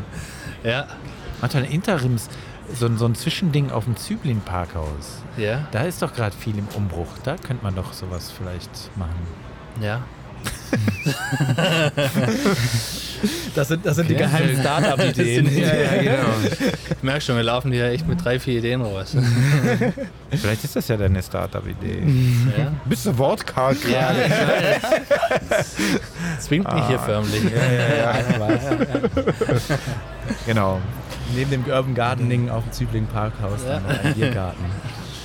Stimmt, Urban Gardening. haben Genau, ja, da gibt's ja. Ist es Genau. Ja, so? Ja? Das ist genau. eine kleine Fläche. so eine Okay. kleine Fläche. Das ist das oberste Parkdeck. Und da, fahren, da parken auch keine Autos. Das ist tatsächlich Urban Gardening. Da könnte man das super machen. Habe ich tatsächlich Oh, siehst du? nicht auf dem Radar gehabt. Wir nehmen 10 Prozent. Vom Umsatz. Das Übliche. Vom Umsatz. Aber es ist auch wieder so ein Sch- Spot, der halt von, von vor allem jungen Menschen dann genutzt wird. Einfach au- auch wieder eine, eine Ja. Betonplatte, aber Ja. ich meine, es ist Ja. irgendwie bei schönem Wetter kann man sich Ja. auch schön hinsetzen. Und daneben ist ja auch der Kulturkiosk. So, Ja. Grüße gehen raus an Sarah Dahme. Die war schließlich zu Gast hier in diesem Podcast. Und Okay. in diesem Podcast, lieber Noah, wirst du wahrscheinlich nochmal auftauchen. Ja. Ja, das weiß er noch gar nicht. Oh. Weil nämlich die, wir machen einen Podcast-Marathon ja. im Sübling Parkhaus im Kulturkiosk. Ja? Ja, wahrscheinlich im Oktober. Zwölf Stunden Podcasten am Stück. er muss aber nur zwei Stunden machen. Zum Glück. Aber eben auch in dem Kulturkiosk ist Ja. eine super Location. Äh, genau. Also dieses Parkhaus war mehrfach schon Thema. Ähm, wir hatten den Hofer hier von der IBA 27, der sich dazu geäußert hat. Also, wenn man den Podcast hört, erfährt man viel. Das wollte ich damit nur sagen. Grüße an alle raus, die hier zu Gast waren. genau. Ja, ist echt ein guter Tipp. Genau. Ähm, was ist denn ähm, nervig an Stuttgart? Ich muss sagen, ich habe wirklich nichts, was ich sagen kann, das so richtig nervig ist. Das haben bisher nur zwei. Nee, einer hat das gemacht. Das war Ja. der OB Nopper. Der hat das auch, der, der fand auch nichts Ja. nervig, aber da hat das Gefühl, der kann nichts nervig finden, weil das Ja. ist für ihn schlecht. Aber ich, aber ich bei dir, ja du könntest frei. eben, du könntest sagen, was du willst. Ja. Du. Ich kann, also. Nee, kann ich sagen. Ich glaube, Krawallnacht könnte ich jetzt nennen. ja, gut, äh, okay. Aber das ist nichts von Fortbestand und deswegen, nee, kann ich nichts zu sagen. Also den, den Lärm, den wir jetzt von der Theo hören im Hintergrund, macht gar nichts mit dir. Du weißt, da bin ich radikal. das stimmt. Guck mal, das. Das Gut gekontert, gut gekontert. Ja, stimmt. okay, Dann müssen wir Also. auf den Biergarten ins, weiß nicht. stimmt.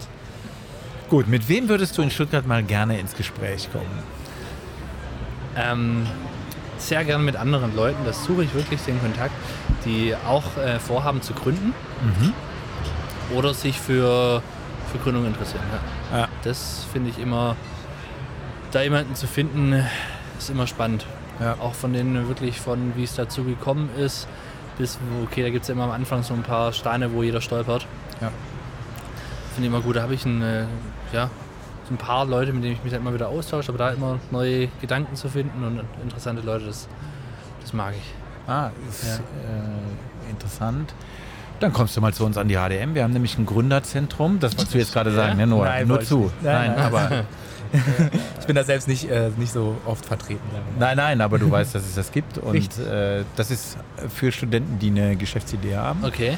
Und die kriegen da Support von Ja. Expertinnen und Experten, die eben genau das, Ja. äh, was du gerade beschrieben hast, Ja. ein bisschen diese Stolperfallen und äh, wie geht das mit dem Kapital und. Rechtsform und pipapo, alles, was da dran hängt. Ja. Und das floriert ganz gut. Das tut. Das tut. Da ist ähm, Ginstar, das kennst du ja Mhm. sicher, den. Klar. Genau, das ist so ein. Die haben sogar den so ein Gin World Award, glaube genau. ich, gewonnen. ja. Ja. Jazz. Eine Ausgründung der Hochschule der Medien sozusagen. Oder eine Okay. Idee, die dort entstanden ist. Ob die tatsächlich jetzt mit dem Center da zu tun hatten, weiß ich gar Ja. nicht so genau, aber ich glaube schon. Okay. Aber das auf jeden Fall hängt zusammen. Ja. ja die Ja. Sind, sind richtig erfolgreich. Ja, absolut. Ja. Und schmeckt ja auch gut. Ja, Also haben, ja glaube ich, in jedem Mhm. Lebensmittelhandel einen größeren. Also Edeka, Rewe auf jeden Fall Platzierung. Dann hat man es so ein bisschen geschafft, ne? Wenn Ja. man so bei denen drin ist, dann Wenn man ist da- es so, Gute Distribution hat bei der Rewe Ja. und bei der Edeka, dann ist man ist schon drin. sehr gut. Ja, Ja. Dann ist man drin. Dann kann man sich auf jeden Fall schon mal auf die Schulter klopfen. Oder was man vielleicht noch gehört hat, war ja auch die Hanfmilch-Chemie. Das, äh, die hatten ja einen größeren Rechtsstreit um ihren, ob sie es Milch oder Milk Ja. nennen können. Das ah, war auch, Milk, ja das genau. war auch von der HDM. Ja. Doch von der HDM. Ja. Okay. Gut. Genau. Ähm, Kehrwoche in Stuttgart ist für mich oder für dich. Ein schwäbischer Klassiker. Ein schwäbischer Klassiker. Boah, jetzt hören wir hier die Theo. Jetzt hat einer die Nerven verloren oder es ist eine Hochzeit. Diese zwei Varianten gibt Oder es gibt einen Mensch mit äh, starkem Selbstdarstellungsdrang. Ja, Ah, jetzt hat er aber auch. auch nicht ausgeschlossen. Das gibt's hier. Ja. ich meine, die kommen ja dann hier rum zum Metropol, am Metropol vorbei und am 5 und biegen dann dann wieder ab. Ist jetzt aber noch nicht so der Fall. Noch kein Wochenende. Nee, Noch. genau. Genau, die Kehrwoche. Kehrwoche. Ja, schwäbischer Klassiker, absolut. Also finde ich auch echt, es ist verrückt, dass es das in anderen Bundesländern gar nicht so richtig gibt. Immer wächst hier die ganze Zeit mit auf und meine Freundin übrigens auch Wuppertalerin. Echt? Ja, total überrascht gewesen, dass es hier wirklich die Schwaben knallhart durchziehen. Ja. Also ich frage, wie machen die das anderswo? Ja. Weiß ich auch nicht. Ich weiß, Regelmäßig das- putzen. Also, Tut mir leid. Was hast du gesagt? ja, da regelmäßig putzen, was? naja, Okay, sehr gut. Ja, wie macht ihr das in Wuppertal mit dem äh, Schnee? Ihr habt da keinen Schnee, ne? Das ist, äh, aber muss ja irgendjemand muss doch dann den Schnee wegmachen. Ja, es gibt da kein Konzept. Also, wie gesagt, Ui, Kehrwoche war für mich auch ein, ein, eine neue Sache, als Ja? ich hier rübergezogen bin. Ja, aber ich habe Was hast du in Frieden damit gemacht? ja oder ich habe auch tatsächlich nicht irgendwie in WGs gewohnt, wo es so das krasse Thema war. Also Ja. es, es war jetzt wurde nicht so durchgezogen Okay. tatsächlich. okay, Also ja, gut. eher ein Kehrwoche Anfänger hier. okay. Vielleicht vielleicht darf ich deswegen auch keine Witze drüber machen. Es tut mir leid. Nee, aber es, es wird ja ganz unterschiedlich hier immer dargestellt.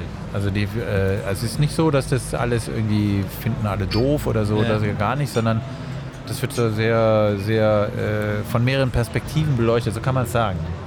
Also äh, ähm, zum Beispiel, dass es auch eine soziale Geschichte ist. Also man kümmert sich umeinander, so kann man das natürlich Mhm. auch interpretieren. Also kann man, ja. Also so Fürsorge ist vielleicht ein bisschen arg aufgeladen. ja. Aber die Astrid Aber Fünderich, die hier zu Gast war, die Schauspielerin äh, von Soko Stuttgart, die hat das so defini definiert. Und das war gleich in der, ich weiß nicht, dritten oder vierten Podcast-Folge und das hat mich schon sehr nachhaltig beeindruckt, weil ich das tatsächlich so noch nie gesehen habe. Also. Okay. Ja, was strahlt von Stuttgart aus in die Welt? Also außer Mercedes und Porsche. An der Stelle mache ich nochmal Werbung für den diesjährigen Cannstatter Vasen. Ja. Ich glaube tatsächlich das größte Riesenrad der Welt, oder? Ich weiß es nicht, wenn du sagst. Du kennst dich da besser aus. Das ist eine steile Hypothese.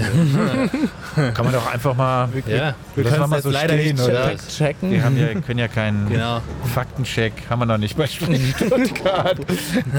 doch, aber irgendwelche Leute schreiben Ja. uns das an. Ja. Das sollen sie ruhig machen. Bitte Ja. schreibt, schreibt, ob das stimmt, ob der Colin da recht hatte oder nicht. Und wenn er nicht recht hatte, ist Ja. es, klingt es, finde ich, trotzdem gut. Ja, finde ich auch. Ja, es darf es dann sein. Ja.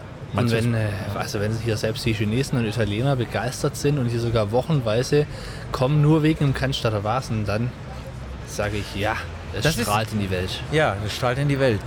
Das ha- habe ich jetzt aber zum ersten Mal gehört, tatsächlich. Den Vasen. Nee. Dass die Chinesen kommen, äh, um auf den Vasen zu gehen. Ja, Wahnsinn. Also, ist, ja, Cannstatter das ist Vasen ja- ist, glaube ich, mittlerweile, ist, jetzt kommt der nächste, der nächste Fun Fact. Mal schauen, ob der richtig ist. Sehen Ja. wir dann auch später. Aber ich glaube, es ist mittlerweile 30% internationale Besucher.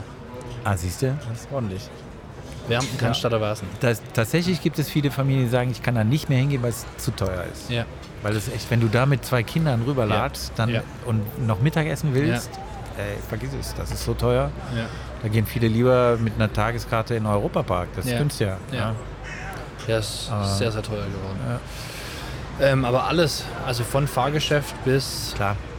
das ist alles. Und auch das ist ja Perspektive, ne? Also klar, die Fahrgeschäfte müssen ja auch irgendwie überleben. Ja, Wird es wahrscheinlich jetzt nochmal teurer werden nach den zwei Jahren. Oder jetzt, dass es Schauen wir jetzt. mal. Ähm, Ja. ja. das ist aber war. ich glaube, das, ja, da wird- werden die, äh, wird da keiner drum rumkommen. Gut, weiter im Fre Fragebogen. Ja. Ähm, was ist Stuttgart 21 für dich? Das, kann, das konnte der Oberbürgermeister kann da auch nichts zu sagen. Aber Nee. du bist ja völlig frei. so jetzt gelernt. Tja, also ist so ein bisschen Profilierung das Thema. Position A oder Position B. Aber ich muss, ich finde, ähm, letztendlich wahrscheinlich, werden wir auch sehen, aber gutes Wohnraumprojekt im Rosensteinpark. Ja. Und auf jeden Fall Mobilitätssteigerung. Und da bin ich echt mal gespannt, als so viel Wohnraum wie da geschaffen wird. Ich meine, ist ja, ist ja nirg also Klar hätte davor auch jeder gesagt, okay, gibt ja keinen Wohnraum mehr in Stuttgart, den man schaffen kann, weil das sind ja die, das sind ja die Gleise. Ja. Deswegen ist es jetzt schwer zu sagen, ob es zukünftig auch nicht gibt, aber mir fällt es schwer, mir vorzustellen, wo es in so einem Umkreis tatsächlich nochmal Fläche geben könnte in dem Maßstab. Ja. Und deswegen glaube ich für viele super, dass das so Wohnraum geschaffen wird. Genau, jetzt hast du das Stichwort schon angesprochen, Mobilität. Mobilität heißt für dich in Stuttgart was? Ja. Haben wir- Ausbaufähig. Also Platz haben wir nicht. Ja. Genau. Hatte ich neulich auch eine interessante Diskussion. Da haben wir gesagt, es sind ja viele, sind ja viele ähm, Fehler gemacht worden in der Stadtplanung, haben wir ja auch gesagt, ja. Aber wenn man das mal alles so gut vorhersehen könnte, was dann nachher Fehler sind, Ja. ja. Ja gut, das kann man mit, mit allem, kann man das ja sagen. Ja? Ja. Also eure Brauerei ist nach außen gezogen und ist jetzt Ja. mitten in der Innenstadt. Das Ja. hat auch keiner vorhersehen können. Ja? Ähm, und die, dieser, ich meine, der Mobilitätsglaube und Fortschrittsglaube der 60er Jahre, das war ja auch was Dynamisches. Ja? Also das kann man jetzt nachher, kann man sagen, oh, wie kann man nur so viele breite Straßen da reinhauen? Aber das war ja ein Selbstverständnis damals. Ja. ja. Wenn man diese Fotos sieht, jetzt lassen wir den mal hier vorbeifahren. Genau. Was zum Thema? Passend zum Thema haben wir, haben wir bestellt. Hab ich gesagt, hier ist schon genau 17 Uhr muss der vorbeifahren mit der Harley oder was es ist. Aber wenn man Fotos sieht, als dieser ganze österreichische Platz und so, diese Unterführungen, als das neu war, ja. Das sah echt so ein bisschen aus wie in Metropolis. Also es war wirklich Ja. wie so eine Vision von so einer neuen Stadt ja. unglaublich. Also es hatte was erschreckend Ästhetisches und das kann man sich heute nicht mehr, also es hat keine Ästhetik mehr heute. Ja. Heute empfindet man das einfach anders. Ja. Wobei ich glaube, ist ja nicht nur, also gibt ja nach wie vor immer wieder neue Variablen, die reinkommen. Also jetzt, ob es jetzt die Lastenfahrräder sind, Ja, stimmt. ähm, ob es jetzt plötzlich die Gorillas sind oder Flink, die es ja im Prozess bringen. Also Logistik ist ja immer so auf Personenverkehr beschränkt, aber gibt es schon auch viele andere Themen, die sie echt, ähm, ja, die hier aus meiner Sicht schon besser geworden sind oder Ja. wo, wo Oder wo auf jeden Fall Mehrwert Veränderung, stiften. genau, Mehrwertstiftend Veränderung drin ist. Ja. Tübinger Straße ist eigentlich ein super Beispiel. Ja. Also was, wie die sich verändert hat in Richtung Fahrradstraße Ja. und wo weiß ich mir, aber da hilf uns. Da sind ja so blaue Flächen drauf gemalt worden. Ja. Ich habe das nicht ganz verstanden. Wa- Warum ist das blau? Weißt du das? Also, Das ist die Kennze oder als Kennzeichnung für die Fahrradstraße. okay. Aber ja. ähm, Ich hab's sonst hab ich sonst da- immer rot gedacht ist Fahrradstraße, aber vielleicht. Abgrenzung zur Spielstraße ja, vielleicht noch. wobei Rot ist Fahrradweg. Ah, Das ist ja der Weg zum Befahren. Und Okay. Fahrradstraße ist allgemein die ganze Straße. Ist ja jetzt nur noch, oder Fahrräder haben quasi immer Vorfahrt okay. ähm, äh, und ähm, nur noch anlegerfrei für Autos, soweit ich weiß. Ja. Ja. Gut. Machen wir noch eine? Ja, klar.